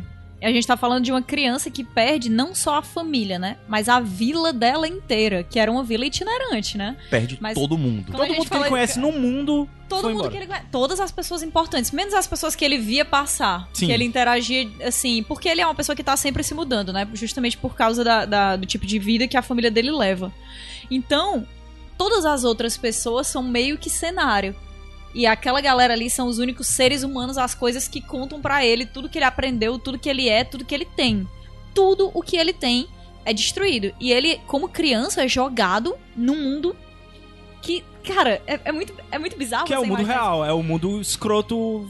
É um mundo real, mas é um mundo real, Gabs, que poucas pessoas têm, têm coragem de escrever Sim, num livro. Exatamente. E é aí que entra o lance que a gente tava falando de como o Rothfuss escreve. Ele não. Cara, eu, eu costumo falar que existem escritores que a- gostam de arredondar as coisas, certo? O Neil Gaiman é um, por exemplo, que arredonda. Ele deixa as coisas muito subtendidas. O Patrick Rothfuss é da turma do Leonel Caldela, é da Exato. turma do Stephen King, que é o a galera que é afiada. É. Sabe, é Sharp Objects, sabe? É objetos afiados. Ele te cutuca e ele vai e ele vai até onde você acredita que ele não iria. Exatamente. Vocês estão falando isso, eu tô ouvindo essa trilha. Mas isso como característica básica do. Por ser Dark Fantasy, tu fala? Ou por, pelo, não, não, pelo- cara, eu pela não- forma de escrita deles mesmo? pela, pela assim, a- Tanto ele é direto como ele é poético. Sim, Aí sim. dói o que ele fala. Exatamente. Exato, Dói o exato. que ele escreve. Machuca, né? Eu tô ouvi o que vocês estavam falando, tava ouvindo essa trilha e lembrando quando ele pegou o alaúde de novo pela Ai, primeira não. vez. Porque- Deu um nó na minha garganta falar, agora, a bicho. trilha é criada por um fã. Essa trilha que vocês estão Sim. aqui agora é o Mark Haas. E a última música que vai tocar é. A letra foi feita pelo Rothfuss pra, pra, pra música. E assim, música é uma coisa muito importante dentro do livro. E é, uma- e é música, a maioria das vezes, que não tem letra. E você consegue escutar a Nossa, música. totalmente. Eu garanto que cada um aqui que leu, e vocês que estão escutando também, depois que lerem, vocês vão imaginar uma música na cabeça. E eu quero saber como o Lin É Miranda músicas, né? vai conseguir transformar Vou isso. dizer como. Falar Sendo nisso. Lima Manuel Miranda. Pronto. Procurem por Estas Stone. Ele é um músico cigano Exatamente. e a música Song of the Golden Dragon. Cara, se o Calfa existisse, Seria ele ia tocar daquele é, jeito. Inclusive a Inclusive a aparência. Até aparece o cabelo grande, Bota tá? só, só é uma orelha, ruivo, né? É, bota Só só, não- uma orelha puxada, acabou. E é, é- a música é um, um negócio muito marcante, não só por fazer parte da vida do personagem principal, mas por ter muita música dentro do- dos dois livros, não, não né? só isso, né? Sim. Na verdade, a música é a história. Isso. Porque se não houvesse a música que foi composta pelos pais do, do Quoth naquela hora, que tem um teor polêmico que referencia uma entidade sobrenatural, meio bicho-papão bizarro, né? Que a de gente lá, não vai nomear. Que a gente não vai nomear porque a gente não é louco, né? Estamos muito uma bem aqui música- na nossa Porque, vida. a- porque Pesada. amamos nossa família. Gostamos muito da nossa. Meu Deus, imagina se chega e mata o meu gato. Sem condições. O que eu vou fazer depois? Você Nada. só vê uma chama azul uma por aí. Ai, Nossa. Deus. Então, e aí, depois que essa música é composta, que também tem, tem toda essa metáfora, né? De as coisas que não devem ser ditas para as pessoas que têm muito poder. É, essa galera acaba morrendo e a história do Quoth começa. Se não fosse essa música, a história dele não começaria. Se não fosse música, ele não seria o personagem que ele é. Se não fosse música, ele não teria uma maneira, é, tipo, uma carta na manga sempre pra sair de todos os apertos que ele, que ele sai, porque esse são livro vários. também, cara, tem uma discussão absurda sobre dinheiro. Sim, sobrevivência, né? Não, não só sobre dinheiro, Kátia, como também, até a gente já falou do lance da, da, da, da trupe dele, às vezes não ser bem quiche e tal, então fala muito de preconceito. Ele Demais, sofre muito nossa, preconceito. Demais, É, demais. que é bom a gente falar por que, que a gente tá dizendo isso. Porque ele é uma criança de 5 anos que passa a estar sozinho no mundo. Ou seja, ele vai ter que aprender a se virar. Ele vira um garoto de rua, ele vira Sim. uma pessoa em situação de rua.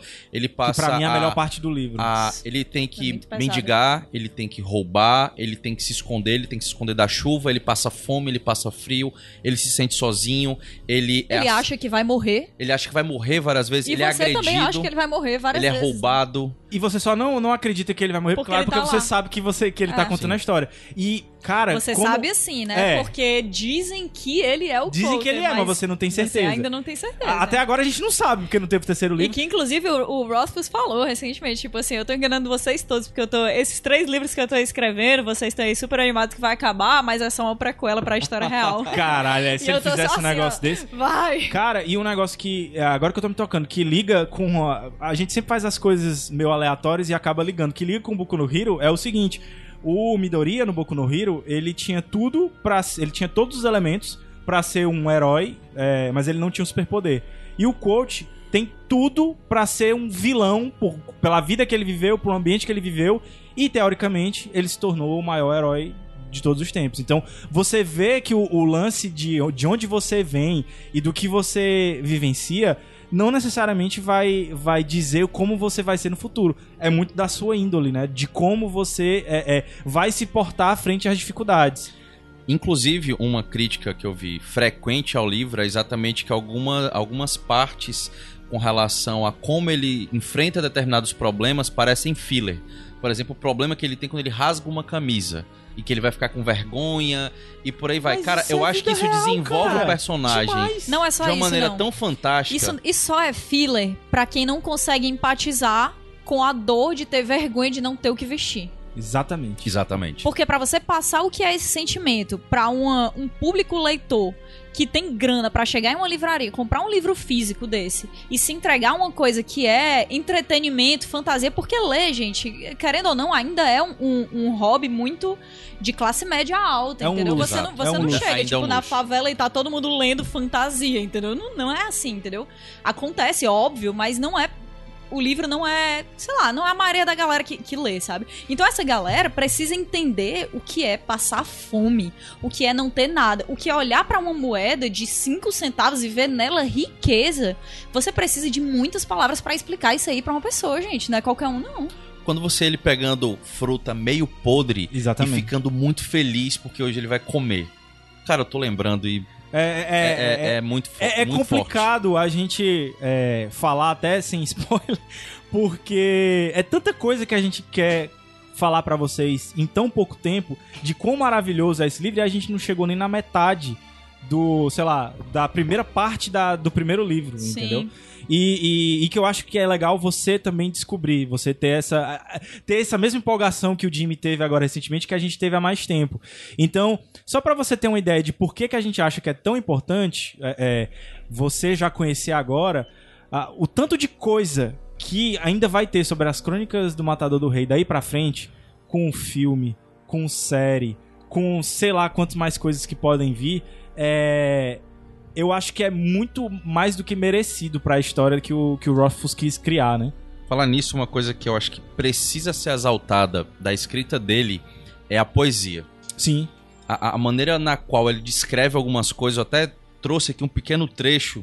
É, é, quando ele fala. Quando ele vê a Dena pela segunda vez, que vai ser uma mulher que vai mexer muito com a história dele. Não vou dizer se positivamente ou negativamente, mas que em algum momento ele tem um certo flerte com ela. É o crush. É o é crush, o crush dele. dele. que quando ele vê ela na taverna, que ele, que ele consegue tocar lá, né? Aí ele. Seu sorriso era capaz de fazer o coração de um homem parar. Seus lábios estavam sempre vermelhos, como se minutos antes de a vermos ela tivesse comido amoras doces ou bebido sangue do coração. Olhamos para o fogo porque ele lampeja, porque brilha.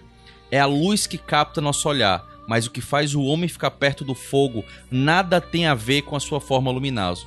luminosa. O que nos atrai para o fogo é o calor que sentimos ao chegar perto dele. O mesmo se aplicava a ela.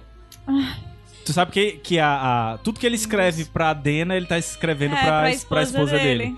E é E eu sensacional. escrevi pra minha namorada, só que botei aspas. Cara, Oh. isso foi lindo, velho. É espetacular. E isso é nos momentos tristes, nos momentos violentos, Cara, tem uma, nos tem uma parte alegres. romântica que, que ele chega com a Dena e tem umas flores e ele diz, tipo, caraca, eu tava muito ansioso pra essas flores verem o quão bonita você é. Ai. É, é de, é de matar. Então, assim, Ai, eu bom. acho que é uma experiência literária sensacional. A gente tá falando, parece muito brega, né? Mas, cara, Gente, na não é brega. não é. Gente, É eu- sério mesmo, eu prometo não é. que não é brega. Não, é porque eu tô. é- a gente tá falando aqui, parece Reginaldo Rossi da literatura de fantasia, né? Mas não é isso. Não é só Eu fiquei um sofrimento. com essa sensação. Não é só sofrimento, tristeza, pobreza, mesa de bar, traição e, e a mulher Não é Game of Thrones, não é Game of bregas. Thrones. É, porque ele consegue chegar na universidade. Você a gente sabe. não vai dizer como, Exatamente. mas ele consegue chegar à universidade, ele consegue universidade. começar os estudos pra se tornar um arcanista. E ele continua sendo aquele garoto mega talentoso, só que ele foi massacrado, Massacrado, né? pela vida até conseguir chegar, porque se passam muitos anos até que ele consiga entrar Toma na, aí a, a na tua faculdade. meritocracia. Aí, ó. Eu acho que se passam mais ou menos uns 10 anos, É, né? De é quando os pais morrem. Que ele chega na Até- universidade, acho que com 15 anos, que ele é o primeiro que consegue entrar na universidade novo, aos né? 15 É, é, anos. é. novo. E, é uma, e, e aí começa a anos, história, de fato, né? Isso tudo que a gente falou até agora é como se fosse um prólogo pra história. Não, e gente, ó, é uma coisa assim, que se eu disser pra vocês o que que acontece, não- meio que não importa, porque esse livro, aquela máxima de que o que importa é o caminho, se aplica a ele como quase nenhum outro, porque o caminho que o, que o Kofi é, passa pra chegar nas coisas que ele precisa chegar, que ele quer chegar, é um negócio delicioso de você ler. E esse é um livro que a gente, como eu falei, né, tá falando aqui da parte da tristeza, do sofrimento, da pobreza, da breguice, o cara apaixonado, tocando música, poesia e tudo mais. E ele pode parecer expulsivo pra uma galera que não gosta dessas coisas, mas ele é um livro que entrega comédia como poucos. Sim, tipo assim, todas sim. as partes que aparece o professor dele, o Eloding, eu passo mal de rir. Sim. Passo mal, o melhor personagem. É, que Que, entrega. infelizmente eu sempre imaginei como Johnny Depp. Ah, não. Meu cara. Deus. Sempre imaginei como Deus, Johnny Depp. tá Por todos errado os motivos, tá errado. Tá eu não errado. quero nem ouvir as músicas mas que tu criou, hoje, então. mas hoje eu já imagino ele como o David Tennant. Eu acho que é, Ah, seria, mais, show. seria mais legal. Parece show, é. Carinha de insano, Exatamente. gosta. Então, assim, é um, é um livro que entrega personagens femininas muito legais. Ai, Feila. Até hoje sou apaixonado Ah, pela Feila. Feila. Dena. Meu crush, né? Devi. Gente, a Devi, muito Auri. boa. A Auri também. A Devi, a Devi, a Devi é a melhor de todas. Gosto demais. A gente tá parecendo Devi, aquela, a né? gente tá parecendo aquelas, aquelas meninas de escutando K-pop. Fala Eu. o nome do Aquelas do- meninas, aquelas eu- meninas eu. que escutam K-pop, é a Kat. Que fala o nome do, do artista e Aí começa você, ai meu Deus. Tem momentos violentos, tem momentos brutais. Uma, uma isso que a, que a que a Kat falou, eu acho que por isso, inclusive, que o Patrick ele tira, já tira isso da mesa. Ó, não se preocupe que esse cara não vai morrer. A gente tá falando aqui do futuro, você vai ver o, o flashback dele, exatamente pra que as pessoas não se, se preocupem com o final. E se Não entrega, né? A galera é, se entrega muito. Exatamente, Mas não a fiquem gente até- preocupadas mas a em gente o que é que vai acontecer na próxima Mas a página. gente até se, se, se preocupa, porque à medida que o tempo vai passando, você vai vendo que as coisas não eram bem assim do jeito que o pessoal Não. falava. Ah, Sim. disseram que ele fez tal coisa, mas será que foi daquele jeito que ele fez, entendeu? É o A lance gente da vai jornada que a descobrindo Kat falou. como. Exatamente, a gente vai fazendo a jornada junto com ele. E a gente é- não tá preocupado se ele vai morrer ou viver na próxima página. E galera, o que a gente sabe são boatos. Exatamente. São boatos. O que a gente sabe é a história que o povo conta, de que, ai, fulaninha, Isso é maravilhoso. meu Deus do céu. Galera, é completamente, a realidade é completamente diferente. E aí é que você vê como o papel dos, dos trovadores, dos bardos, era tão importante, porque eles aumentavam a parada. E é muito massa, né? Porque é, é muito meta, porque o, o Quoth, ele é um bardo. Sim, Ele é um bardo. Só Inclusive que a ele... capa maravilhosa do Simonetti Nossa, é, é, é, é, Com a laúde é um lá. alaúde e tal. Ali pra mim é o sinônimo do bardo. Coisa bacana, em determinados momentos que ele edita a própria história. Sim. Que ele chega pro Skirby, não, isso aí você vai apagar. É. Aí o Skirby, não, mas por que a sua história não? Você vai É apagar. assim que bardos funcionam, gente. Ninguém entendeu isso ainda. Nunca vi um bardo falando Ou seja, verdade até essa vida. própria história que a gente tá, tá conhecendo através da fala dele pro Escriba, pode ter uma edição em cima Pode ter uma disso. edição, pode ter uma edição. E, cara, eu acho que. É porque, assim, é muito difícil você imaginar um livro que realmente tem tudo. Porque a gente fala, ah, tem tudo e tal. Mas não, não é só isso, entendeu? Cara, tem cena. Tem uma parte longa de, de tipo, sexo, entendeu? Tem uma parte longa de romance. Tem uma parte longa de. Só explicando um jogo de tristeza, tabuleiro. Tem uma parte longa explica- explicando um jogo de Que tabuleiro. existe, Tem uma inclusive. E parte tudo isso é a longa. construção do mundo. Vocês lembram daquele trecho que ele explica como um dos deuses foi criado? Sim. Ai, nossa, Cosmogonia. aquilo ali é muito bom. A cosmogonia do, do, do universo é maravilhosa. E, e é uma coisa que não é Tim. Não, não, não é Tim. Assim. Ele não usa uma nota de rodapé pra te falar isso, entendeu? Tipo, é uma coisa que é contada na história de uma, de uma forma muito natural. É uma Você história não tem dentro da história, dentro dentro, da da, história. história. É. Então, assim, eu acho que é. Poucas que é- vezes você tem uma quebra, na verdade. E, e, e é uma parada que a gente tá órfão desde 2000 e o quê? O livro é é 2011, que 2011. saiu o segundo, né? Assim como Winds of Winter, estamos esperando desde 2011. Exatamente. E pra, Disputa aí, né? Pra ver quem lança e primeiro. alime- Fuzz ou E o pior é que Vai ele lá, segue corre. mais ou menos o mesmo caminho que pra alimentar os fãs, ele vai publicando contos de vez em quando. Uhum. Então a gente tem a música do silêncio, né? Que é uma, uma história à parte, maravilhosa, que muita gente não entendeu porque não leu os outros livros. É, simples assim. Exato. E, e, assim, o pessoal foi, foi ler ele primeiro e não vai entender a Não, poesia e não vai Tem entender um conto também. Tem um conto também. que, Que é o inclusive conto do é Bash. Do Bash, isso que é dentro de um livro que é editado pelo Martin Exato. o Martin é muito fã do O Martin do, do é mega fã do Que Rothfuss e o por é sinal, muito fã do já Martin. fica fazer propaganda, Sete Reinos voltou, e a Voltou. gente em breve vai falar Desse o, livro, o que né? vai sair dos os programas de setembro, outubro e novembro são sobre os três contos do Martins lançados até hoje sobre os Targaryen e o primeiro que a gente vai falar é o, o Príncipe de Westeros Príncipe de. Westeros que tem que é nesse livro esse. tem um conto do Porque do o nome da, da- do livro, na verdade, em inglês, era Rogues. Ou Em seja, setembro. são os cafajestes, ou então são aqueles caras esquivos. E o Bast é, é o, o Ai, maior baixo. de todos os Rogues. Ai, baixo, meu Deus. Então, assim, pessoal, eu acho que fica demais a indicação, até pra você depois ser o hipster.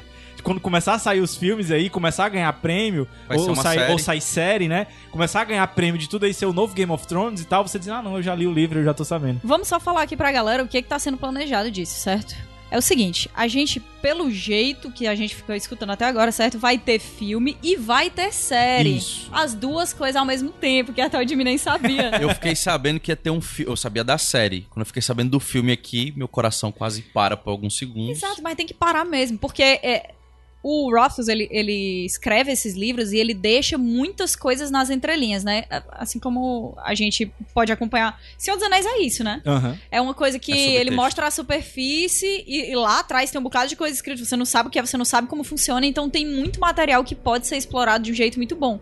E o que eu ouvi falar é que a série vai ser, tipo, vai se passar vários anos antes dos acontecimentos que a gente vê do Nome do Vento. Que é o e primeiro aí, livro, né? o filme parece ser outra coisa e Isso, não é. sabemos A, ainda. a, a, a ideia que eu acho que eles têm é de um projeto parecido com o que eles é, quiseram fazer com a Torre Negra. Do Ai, Deus lance me de- livre. Não, o projeto. O projeto. Não, que mas é o lance fala de isso, tem aqui bons atores pra fazer um roteiro horrível num filme Não, a, a ideia, a ideia inicial era de que filmes iam ser sobre os livros e que séries iam ser continuando a história ou É. preenchendo lacunas. É essa a intenção pro nome do, pro, pras Crônicas do Matador do Rei. Série ser pra preencher com o. Rothfuss envolvido? Com o Rothfuss envolvido, tá inclusive, é por isso que ele não lançou o terceiro livro ainda. Porque se ele lançar o terceiro livro, ele pode entregar coisas que eu acho que eles querem mostrar só na, na série. E, cara, o Rothfuss, ele tá envolvido em tudo de uma maneira que você vê o quão apaixonado ele é pela coisa que ele faz da Cara, vida dele inteira. E é vocês esse não têm noção sabe? de como ele é acessível na internet. Ele tipo, é.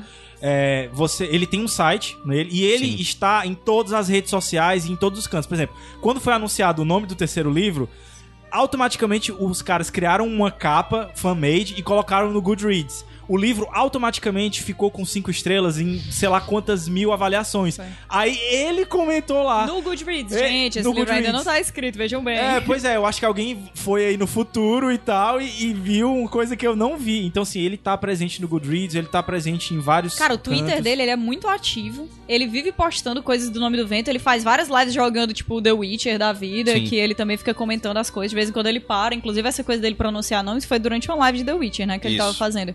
Ele é muito ligado a desenvolvimento independente de jogos, ele é muito ligado a grupos de RPG, ele é muito ligado a trabalho social, que Sim, ele faz sim. muito isso aí.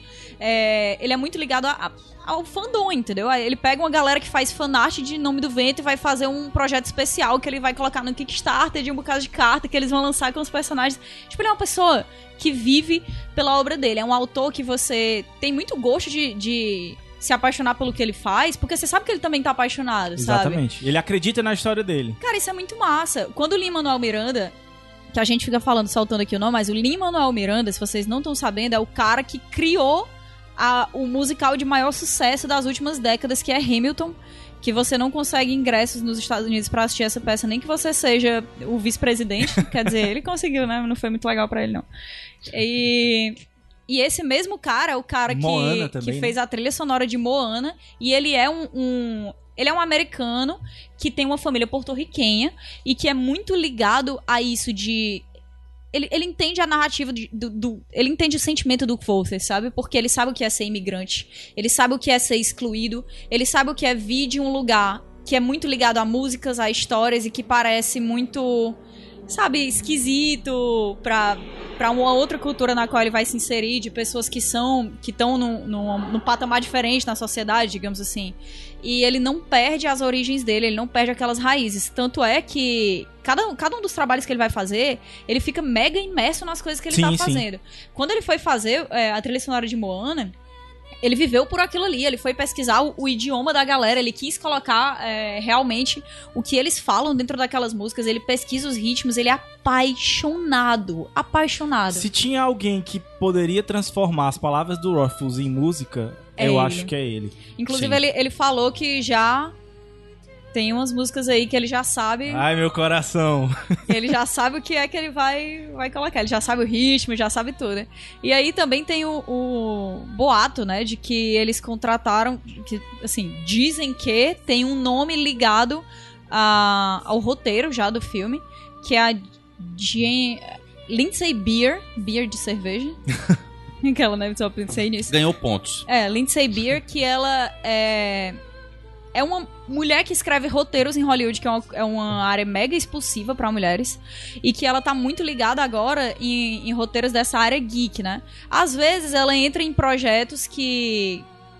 Tem muita gente que não gostou. Tipo assim, ela, tá, ela fez. Ela participou do roteiro de um filme do Transformers, por exemplo. Ela tá participando de um roteiro de um filme de DD. E ela parece ser uma grande pesquisadora desse meio, assim. Ela parece ser uma nerd que escreve roteiros, que escreve Engraçado, ela é tipo um futuro. Eu abri aqui o IMDB dela e ela tá como, tipo, futura, De o roteirista de, de 2018 pra frente de uns 10 projetos diferentes. Exatamente, é isso Porra, aí. que massa. cara. Porque descobriram ela agora, ela é talentosa, aparentemente, assim, pelo que a gente sabe. Mas, cara, eu confio muito no, no Ruffles. Quando. Ele não ia entregar ia, razões cara, de... não ia. Ele E sabe ela tá ele listada fazendo. já como, como Roteirista, né? roteirista é, do The Mas King assim- Killer Chronicle. Mas o IMDB, né? De vez em quando tem umas coisas e aí passa um mês, depois não é mais. Quer ver? É, olha o do The Batman. Aí depois olha depois de uma semana. Mas Não. também eu acho que isso aí nem a Warner sabe o que, é que tá fazendo. Exatamente. Gente, eu, eu vou fazer um compromisso aqui com vocês dois já. Fácil. Quando tiver alguma coisa específica dizendo, ah, vai lançar em tal data, a gente vai fazer um outro programa pra dar cinco motivos pra o pessoal se preparar. Pra Por isso. favor. Show, show. Porque eu acho que a Cinco gente Motivos é um programa específico do Iradex, onde a gente passa uma hora e meia falando sobre são aquilo. uma coisa só, dando cinco motivos São cinco blocos e cada bloco um motivo. E eu acho que cinco, Legal. que eu acho que um programa de uma hora e meia seria pouco ainda pra gente falar o, o quanto a gente ama o, o- nome do vento e o temor do sábio, que é o segundo livro, que é tão espetacular quanto o, o primeiro. Cara, pelo amor e de que Deus, me não fez se assustem e que me fez é, e que me fez chorar mais do que o Nossa. primeiro, se é que isso é possível. E, e, e, cara, é espetacular. É, assim, eu costumo dizer que eu tenho autores preferidos, eu tenho histórias preferidas, mas é, se ah, os meus livros estivessem pegando fogo, eu só tivesse que salvar um, eu salvaria o nome do vento. Caraca, Com certeza. Gabs. Dois membros. E, e eu acho Eu que salvaria é... Fronteiras do Universo. Nunca vou te abandonar. Pronto, a, a Kat já ficou fora dos cinco motivos, ela não vai ser chamada, É eu, vou eu vou chamar o Bruno. Me deixou curioso agora por esse livro. Nossa, do Universo? bom, só vai, Cê- só vai, só é, vai. é o próximo que você vai ter que ler. Iradex que eu tenho que te indicar. né? Já fica esse É. Iradex pra você ouvir. Pois, Caio Anderson, vamos subir a música. E aí vocês escutam aí essa música que foi feita pelo Matt Haas com letra do, do Patrick Roth. Sim, que já vale dizer que esse bloco foi bem maior do que eu havia esperado, porque essa música tá tocando, Tocando sei lá, pela vezes. quarta ou mas, quinta vez. Mas já. vale a pena. De E- nada, gente. De nada, de nada. E É daqui a pouco a gente volta é com o muito maravilhoso. Um beijo.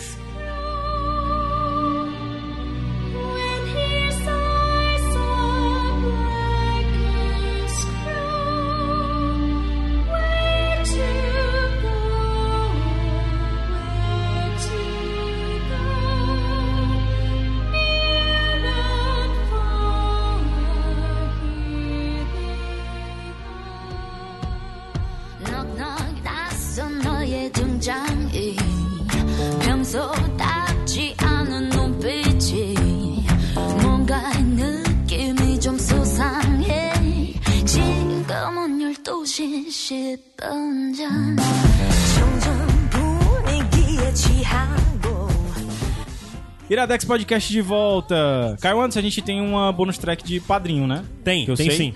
É do Bruno, que é padrinho, é equipe... não é o, não é... o meu Bruno. É, Não, é o Bruno, Garça. não, é o Bruno Garcia, Ah, tá, tá certo. que é o Que é nosso Bruno também, mas... É, é, é, não, Mas o não Bruno é o meu Cavalcante, no caso, é, que eu saiba, é, não é seu. É do, é do Gabs. Ah, é, É do meu, Gabs, ele é tá meu, sim, Não, é. é porque o Bruno Garcia é o Bruno Garcia do Iradex. Tá, Tá. bom? Pô, Eu vou Não. subir a música. Mas sobe aí que daqui aí, a pouco gente daqui a pouco é, vem bônus track, sobe a música, e vem outra música. Tá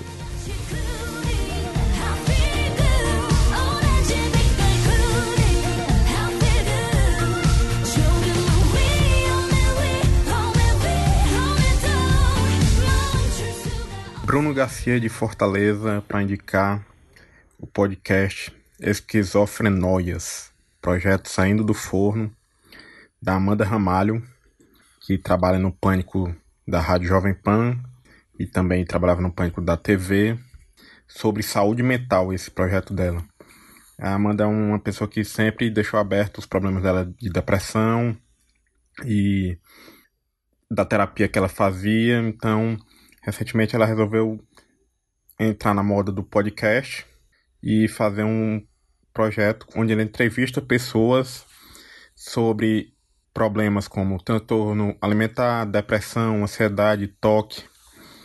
E abre o coração dela e as experiências que ela teve com remédios, tarja preta e terapia do modo que ela bem desconexo das ideias dela são bem desconexas quem conhece ela sabe. Às vezes é até difícil acompanhar.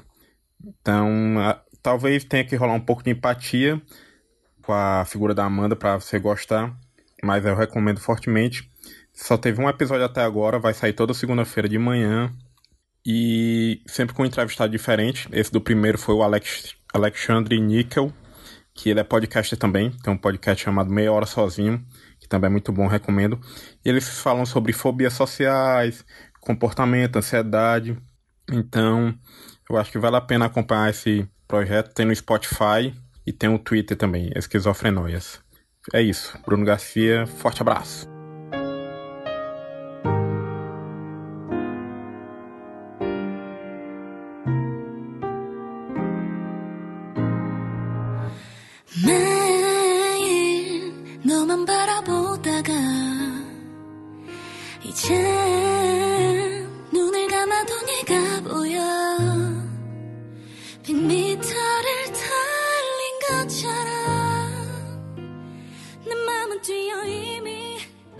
Iradex Podcast de volta. Muito obrigado ao Bruno, que não é o meu Bruno, mas é o nosso Bruno. É, o problema, já vale dizer, o Bruno mandou esse áudio pra gente, como tava na fila, né? Tinha outros áudios na frente, ele mandou esse áudio pra gente dia 31 de julho. Então, Então na verdade, outros, o né? podcast já tá acho que no quarto ou quinto episódio. Então, só pra dizer isso mesmo que tá rolando e já tem mais de um episódio, não é só esse É único. até melhor, né? Às vezes a galera escuta e quer escutar vários. Pronto, é até vários. melhor, exatamente. Verdade. É tudo pensado, foi tudo, foi tudo de propósito. viu? Calculado. Foi tudo de propósito. Mas olha aí, já, já convenceu o Jimmy, o Jimmy já assinou. Já? Sim. Enquanto a gente Acabei tava falando aqui. Eu sou, na verdade, eu sou viciado. Sou o Jimmy, tenho 33 anos, sou viciado em podcast. é de verdade, eu tenho mais de 60 podcasts no meu. Minha nossa Caramba. senhora. Eu deveria ter isso, mas só que tal hora eu digo, eu não vou ouvir. Aí eu E saio, eu tipo, falo- desapego. Eu pratico falo, desapego. Ninguém acredita. Eu troquei de telefone recentemente e tá aqui meu feed. ó. Quantos? Não, eu acabei de trocar de telefone e o meu feed não tá o meu feed como era. E Não tá tá isso aí completo. tudo, caralho. Porque eu não uso o, o, o aplicativo nativo do iPhone. Eu uso ou o Overcast ou o Addicted. É, eu uso Pocket. Mas, Caio Anderson, a gente tem bônus tracks dos convidados e eu queria pedir pra Catiuxa falar o que a gente tá escutando. Tararam. Aquela. Nós estamos escutando Mamamoo. Aquela. Gente, é... todo mundo já deve ter escutado aqui, porque o, o Gabs acaba de me entregar, né? Que eu gosto de K-pop. Por favor, não me odeiem por isso. Eu gosto de várias outras coisas que pessoas também têm preconceito. Mas é, esse grupo, né, Mamamoo... Tu gosta do é- Gabriel? Hã? Tu gosta do Gabriel Eu também? gosto de Gabriel. É, é outra coisa Ah, que tá vendo? É. acrescenta. Calma. É só porque a gente joga LOL. É, tem isso também. Gabs tu suporte. acabou de aumentar mais um, é jogador de LOL. Eu também gosto de LOL. eu sou uma pessoa detestável. então, assim, é, eu sei que tem muita gente que não escuta K-pop, que acha estranho, que acha muito, sabe, expulsivo também, um negócio que é difícil começar. E esse é um grupo que eu indico muito para as pessoas começarem a escutar K-pop se elas são fãs de R&B, né? Que é esse estilo mais assim, sabe, gostosinho de escutar, aquela coisa. É, Mamamoo tem todos os membros, né, que são todas mulheres. Elas têm uma Essa potência voz que tá é de uma mulher? não, mas isso aí Ah, é, um- tá. é um É collab. participação, É um é é feat, né? é um feat. é. É, elas têm uma potência vocal absurda. O, uma das grandes marcas assim de K-pop é que a maioria das vezes quando, quando os grupos estão fazendo show, eles dublam né? Eles fazem lip sync pra eles poderem dançar, porque tem coreografias ligadas às músicas também. Que eles são muito conhecidos por causa disso, né? Pelas coreografias. Exatamente. Vários grupos são, às vezes, mais conhecidos pelas coreografias do que pelas próprias músicas, assim, né? Mas Mamamoo é um grupo bizarro, porque no começo, eu não sei como é que elas estão agora, assim, né? Que ela, tenho fé que elas vão melhorar nisso. Mas elas faziam o pior lip sync da história do K-pop. Porque elas só sabiam cantar perfeitamente ao vivo. Elas têm vozes de anjo, assim, todas elas são muito boas. Normalmente em grupos de K-pop é, tem uma pessoa que é o rapper, né? E inclusive a rapper dessa, desse, desse grupo, que é a Monbiu, meu crush, meu bias, né, desse grupo. Quem escuta K-pop sabe o que eu estou dizendo. Quem não escuta, perdão. Ela canta também muito bem, que é um negócio que não é comum pros rappers. Então, assim, é um jeito legal de você começar a escutar K-pop. É fácil, gostoso, tem uma playlist muito boa Tu, fe- tu fez uma playlist pra mim, eu vou até deixar linkado aí depois, é, de 10 músicas. 10 músicas. E na segunda eu já tava apaixonado por essas meninas. E tem uma coisa. Não sei se pode falar. Pode, falar? Pode falar, pode falar. Que, ele, que elas vão estar por aqui. Mamamoo vai se apresentar em São Paulo e em Fortaleza, no Brasil. Gente, Olha quando aí. eu soube disso aí, eu passei muito mal e foi justamente nesse dia que eu te indiquei, né? Foi, é porque verdade. eu tava hiperventilando durante a partida de LoL. Passando mal. Porque eu nunca pensei que isso fosse acontecer. Elas são um dos grupos femininos mais populares na Coreia atualmente. É... É, é bizarro, eu não consigo acreditar que isso vai acontecer. E quando Mas eu é, lembro, eu já tipo, fico mal. Show só deles aqui. É. Só deles aqui, a galera da Quimera Media que tá produzindo aí, e, tipo, em Fortaleza. Massa. Bora, massa. Kátia, na primeira, a gente vai estar lá na primeira fila. Eu vou estar lá, aquela assim, nua. Não, mas com, Com certeza. faixas, Nossa assim. senhora, vestindo o nome dela. assim. Cara, tô muito ansiosa. Vai ser muito legal. E como eu sei e confio que elas cantam ridiculamente bem ao vivo, eu quero que todo mundo entenda o quão espetaculares elas são. Massa. É, tu tem bonus track, Jimmy? Tem. Alguma coisa pra. O Jimmy, o Jimmy foi uma pessoa meio atípica, porque ele disse: Ah, vou gravar. Cara, eu tô te mandando minha pauta por e-mail. Eu Ah, eu vi, eu vi. preciso. Ele mandou inclusive os bônus tracks dele. É verdade. Eu sou, eu sou muito metódico. Né? Eu beiro a psicopatia. Mas quando eu comecei a gravar podcast era engraçado, né? Porque eu fiz, tipo, primeira vez que eu gravei podcast, eu tinha uma pauta de três folhas, assim. E, cara, depois eu descobri que não era isso que precisava, sabe? Aí eu era travadaço, era Não, horrível. o problema é que eu tenho assim pra tudo. Por exemplo, eu tenho um Mas a trelo, tua, pelo menos, é eu tenho só- um trelo pessoal pra cuidar das Da minhas coisas. Ah. E tava... Nossa E do. Doni. Tá o quê? Meu Deus. Fazer a pauta pro Iradex. Eu controlo tudo da minha vida via Trello e via Wonderlist. Ah, eu, eu, eu te admiro, cara. Mas quais são as tuas bonus tracks? É, na verdade é só uma. É indicar também um- uma indicação musical, que é o Terry Reid, certo? Que esse cara é um músico da década de 70, que ele lançou um disco chamado Seed of Memory, que foi o grande, grande magnum opus, obra que ele, que ele, que ele conseguiu produzir. Sendo que esse cara ele tem uma história muito interessante. É para quem gosta de rock and roll, ele mistura folk music com blues, com rock sessentista, etc. E é, ele foi convidado por um cara para integrar uma banda. Uma pessoa chamada Ian Gillian chamou ele para cantar numa banda que ele estava formando, etc. E ele disse que não, que não era aquilo que ele queria e apresentou. é, é, Aliás, desculpa. O Rich Blackmore chamou esse cara para cantar na banda dele. Ele não, O Rich apresentou. Blackmore do, do, do Deep de Purple. E ele apresentou o William Gilliam pro Rich para Ah. que ele Começasse. entrasse na banda. Que o Ian Só. Gillian foi, foi, o, foi do, da formação clássica, né? Do Deep que eles Purple. eram amigos pessoais. É, logo após Ou seja, ele isso- era pra ter estado no, No- Deep, no Deep Purple. né? Não, é piora. Ah, É, logo depois, um xará meu Jimmy. Ah, Page. não. Também queria ele pra cantar na banda dele. Puta que pariu. E ele apresentou outro amigo, chamado Robert Plant. caralho. E esse cara entrou. Daí vocês tiram calibre. Ele é muito bem relacionado. É, exatamente. que, que bairro era esse, né? Ele só não era também um cara muito disposto a, a participar de projetos alheios, né? É. Pelo visto. Esse era o problema dele, Ah. que inclusive isso o levou meio que ao ostracismo. Tipo, Uhum. até hoje ele toca, ele ainda tá, aliás, eu não sei se ele ainda tá vivo, mas até 2014 ele fazia shows, mas cara, ele faz Ele tá shows vivo pra ainda, um viu? pequeno secto de de, de, de, de devotos, porque tipo, o cara Uma é incrível, joia, né? é, o cara é incrível, o trabalho dele é extraordinário, mas ele tem essa questão de tá, ele é a única pessoa que pode estar assinando o trabalho que tá sendo A executado. gente acha ele no Spotify? No Spotify tem algumas pouquíssimas coisas dele, você encontra mais com facilidade no YouTube. Agora, esse disco, Seed of Memory, é um petardo. O cara tocou em Woodstock, os vídeos dele Não, tocando em nunca tinha ouvido Woodstock é falar um dele, negócio cara. extraordinário. E é justamente o tipo de música que eu gosto, então É. provavelmente quando chegar em casa bom. eu vou escutar. É muito triste. Se for triste, o Gabs Tem músicas. A Seed então of. Memory. A Seed of Memory é pra ouvir dentro de uma banheira quentinha, com a lâmina próximo dos seus pulsos. Caralho, velho. Como você tem músicas estilo a Jim, que é pra você ouvir com os amigos, num churrasco, num churrasco no quintal, tomando De cerveja. repente a gente tá indicando 30 Reasons Why. Pesadíssimo. É maravilhoso. O cara é muito bom. Tu tem bônus track, Caio Anderson? Não, vou pular essa semana. É? Pois eu tenho uma bônus track rapidinho.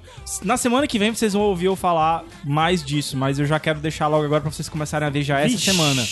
É o seguinte, se você tiver HBO, eu recomendo demais que você acompanhe uma série que está passando agora chamada Hard Knocks.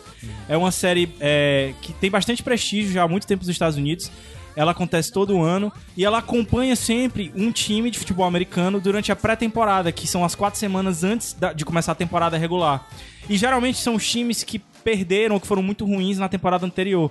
Pra meio que criar uma, uma história pessoal em cima deles e levar o, o público lá e tal.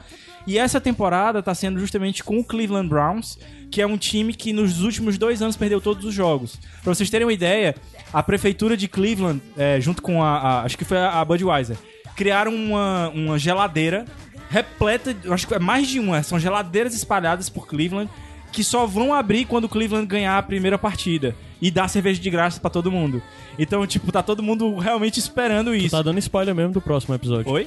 Tu tá dando spoiler Não, tô não. próximo. É. Tô eu não. queria que isso acontecesse. Mas é, indico demais a, a série Hard Knocks. Ela agora deve estar no quarto ou quinto episódio, quando vocês estiverem escutando.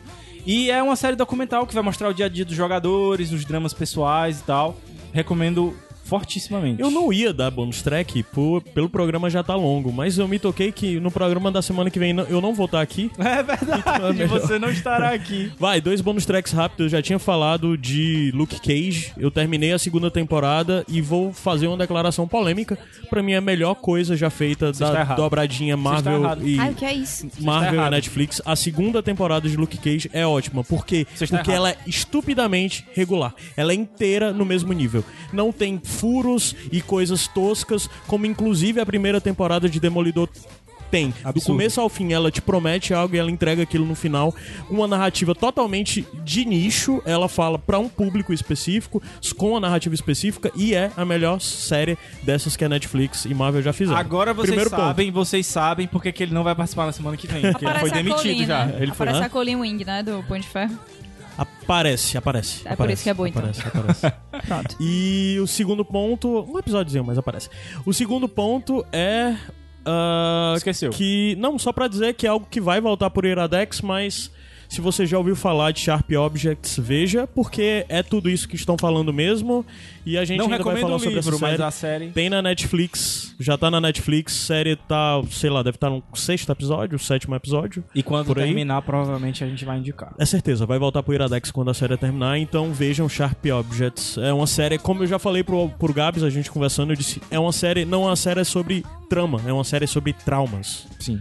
E HBO Excelente. fazendo o que eles fazem de melhor. Vejam Sharp Objects. Pronto. É isso, desculpa pelo programa longo, mas, mas merecia. E tinha que ser assim mesmo. Pronto. E a promessa está paga finalmente. Finalmente. Falamos de O Nome do Vento. Fiquem com o Mamamoo. Eu fui Gabs Franks. Caio Anderson. Catiuxa Barcelos. Jimmy Lucas. E até a próxima, pessoal. Um Até beijo. semana que vem. Semana que vem é cinco motivos, hein? É, cinco motivos. Já deu spoiler aí, você sabe o que é que é.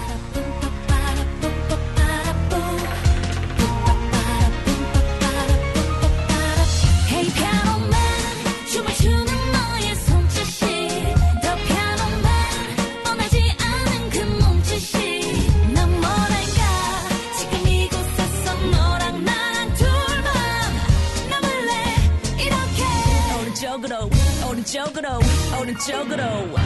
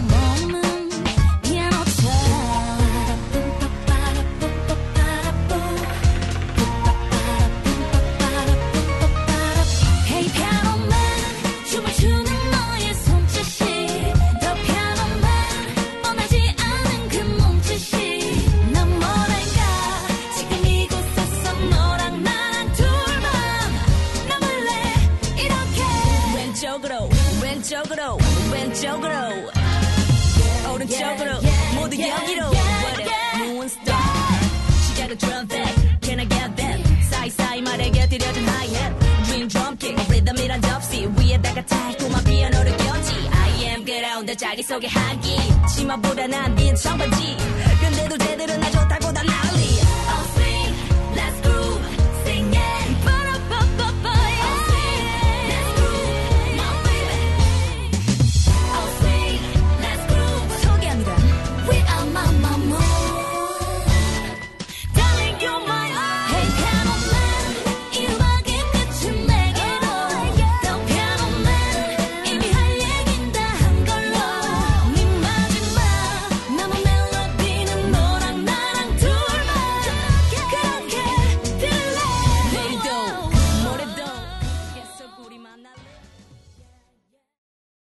podcast editado por Caio Anderson.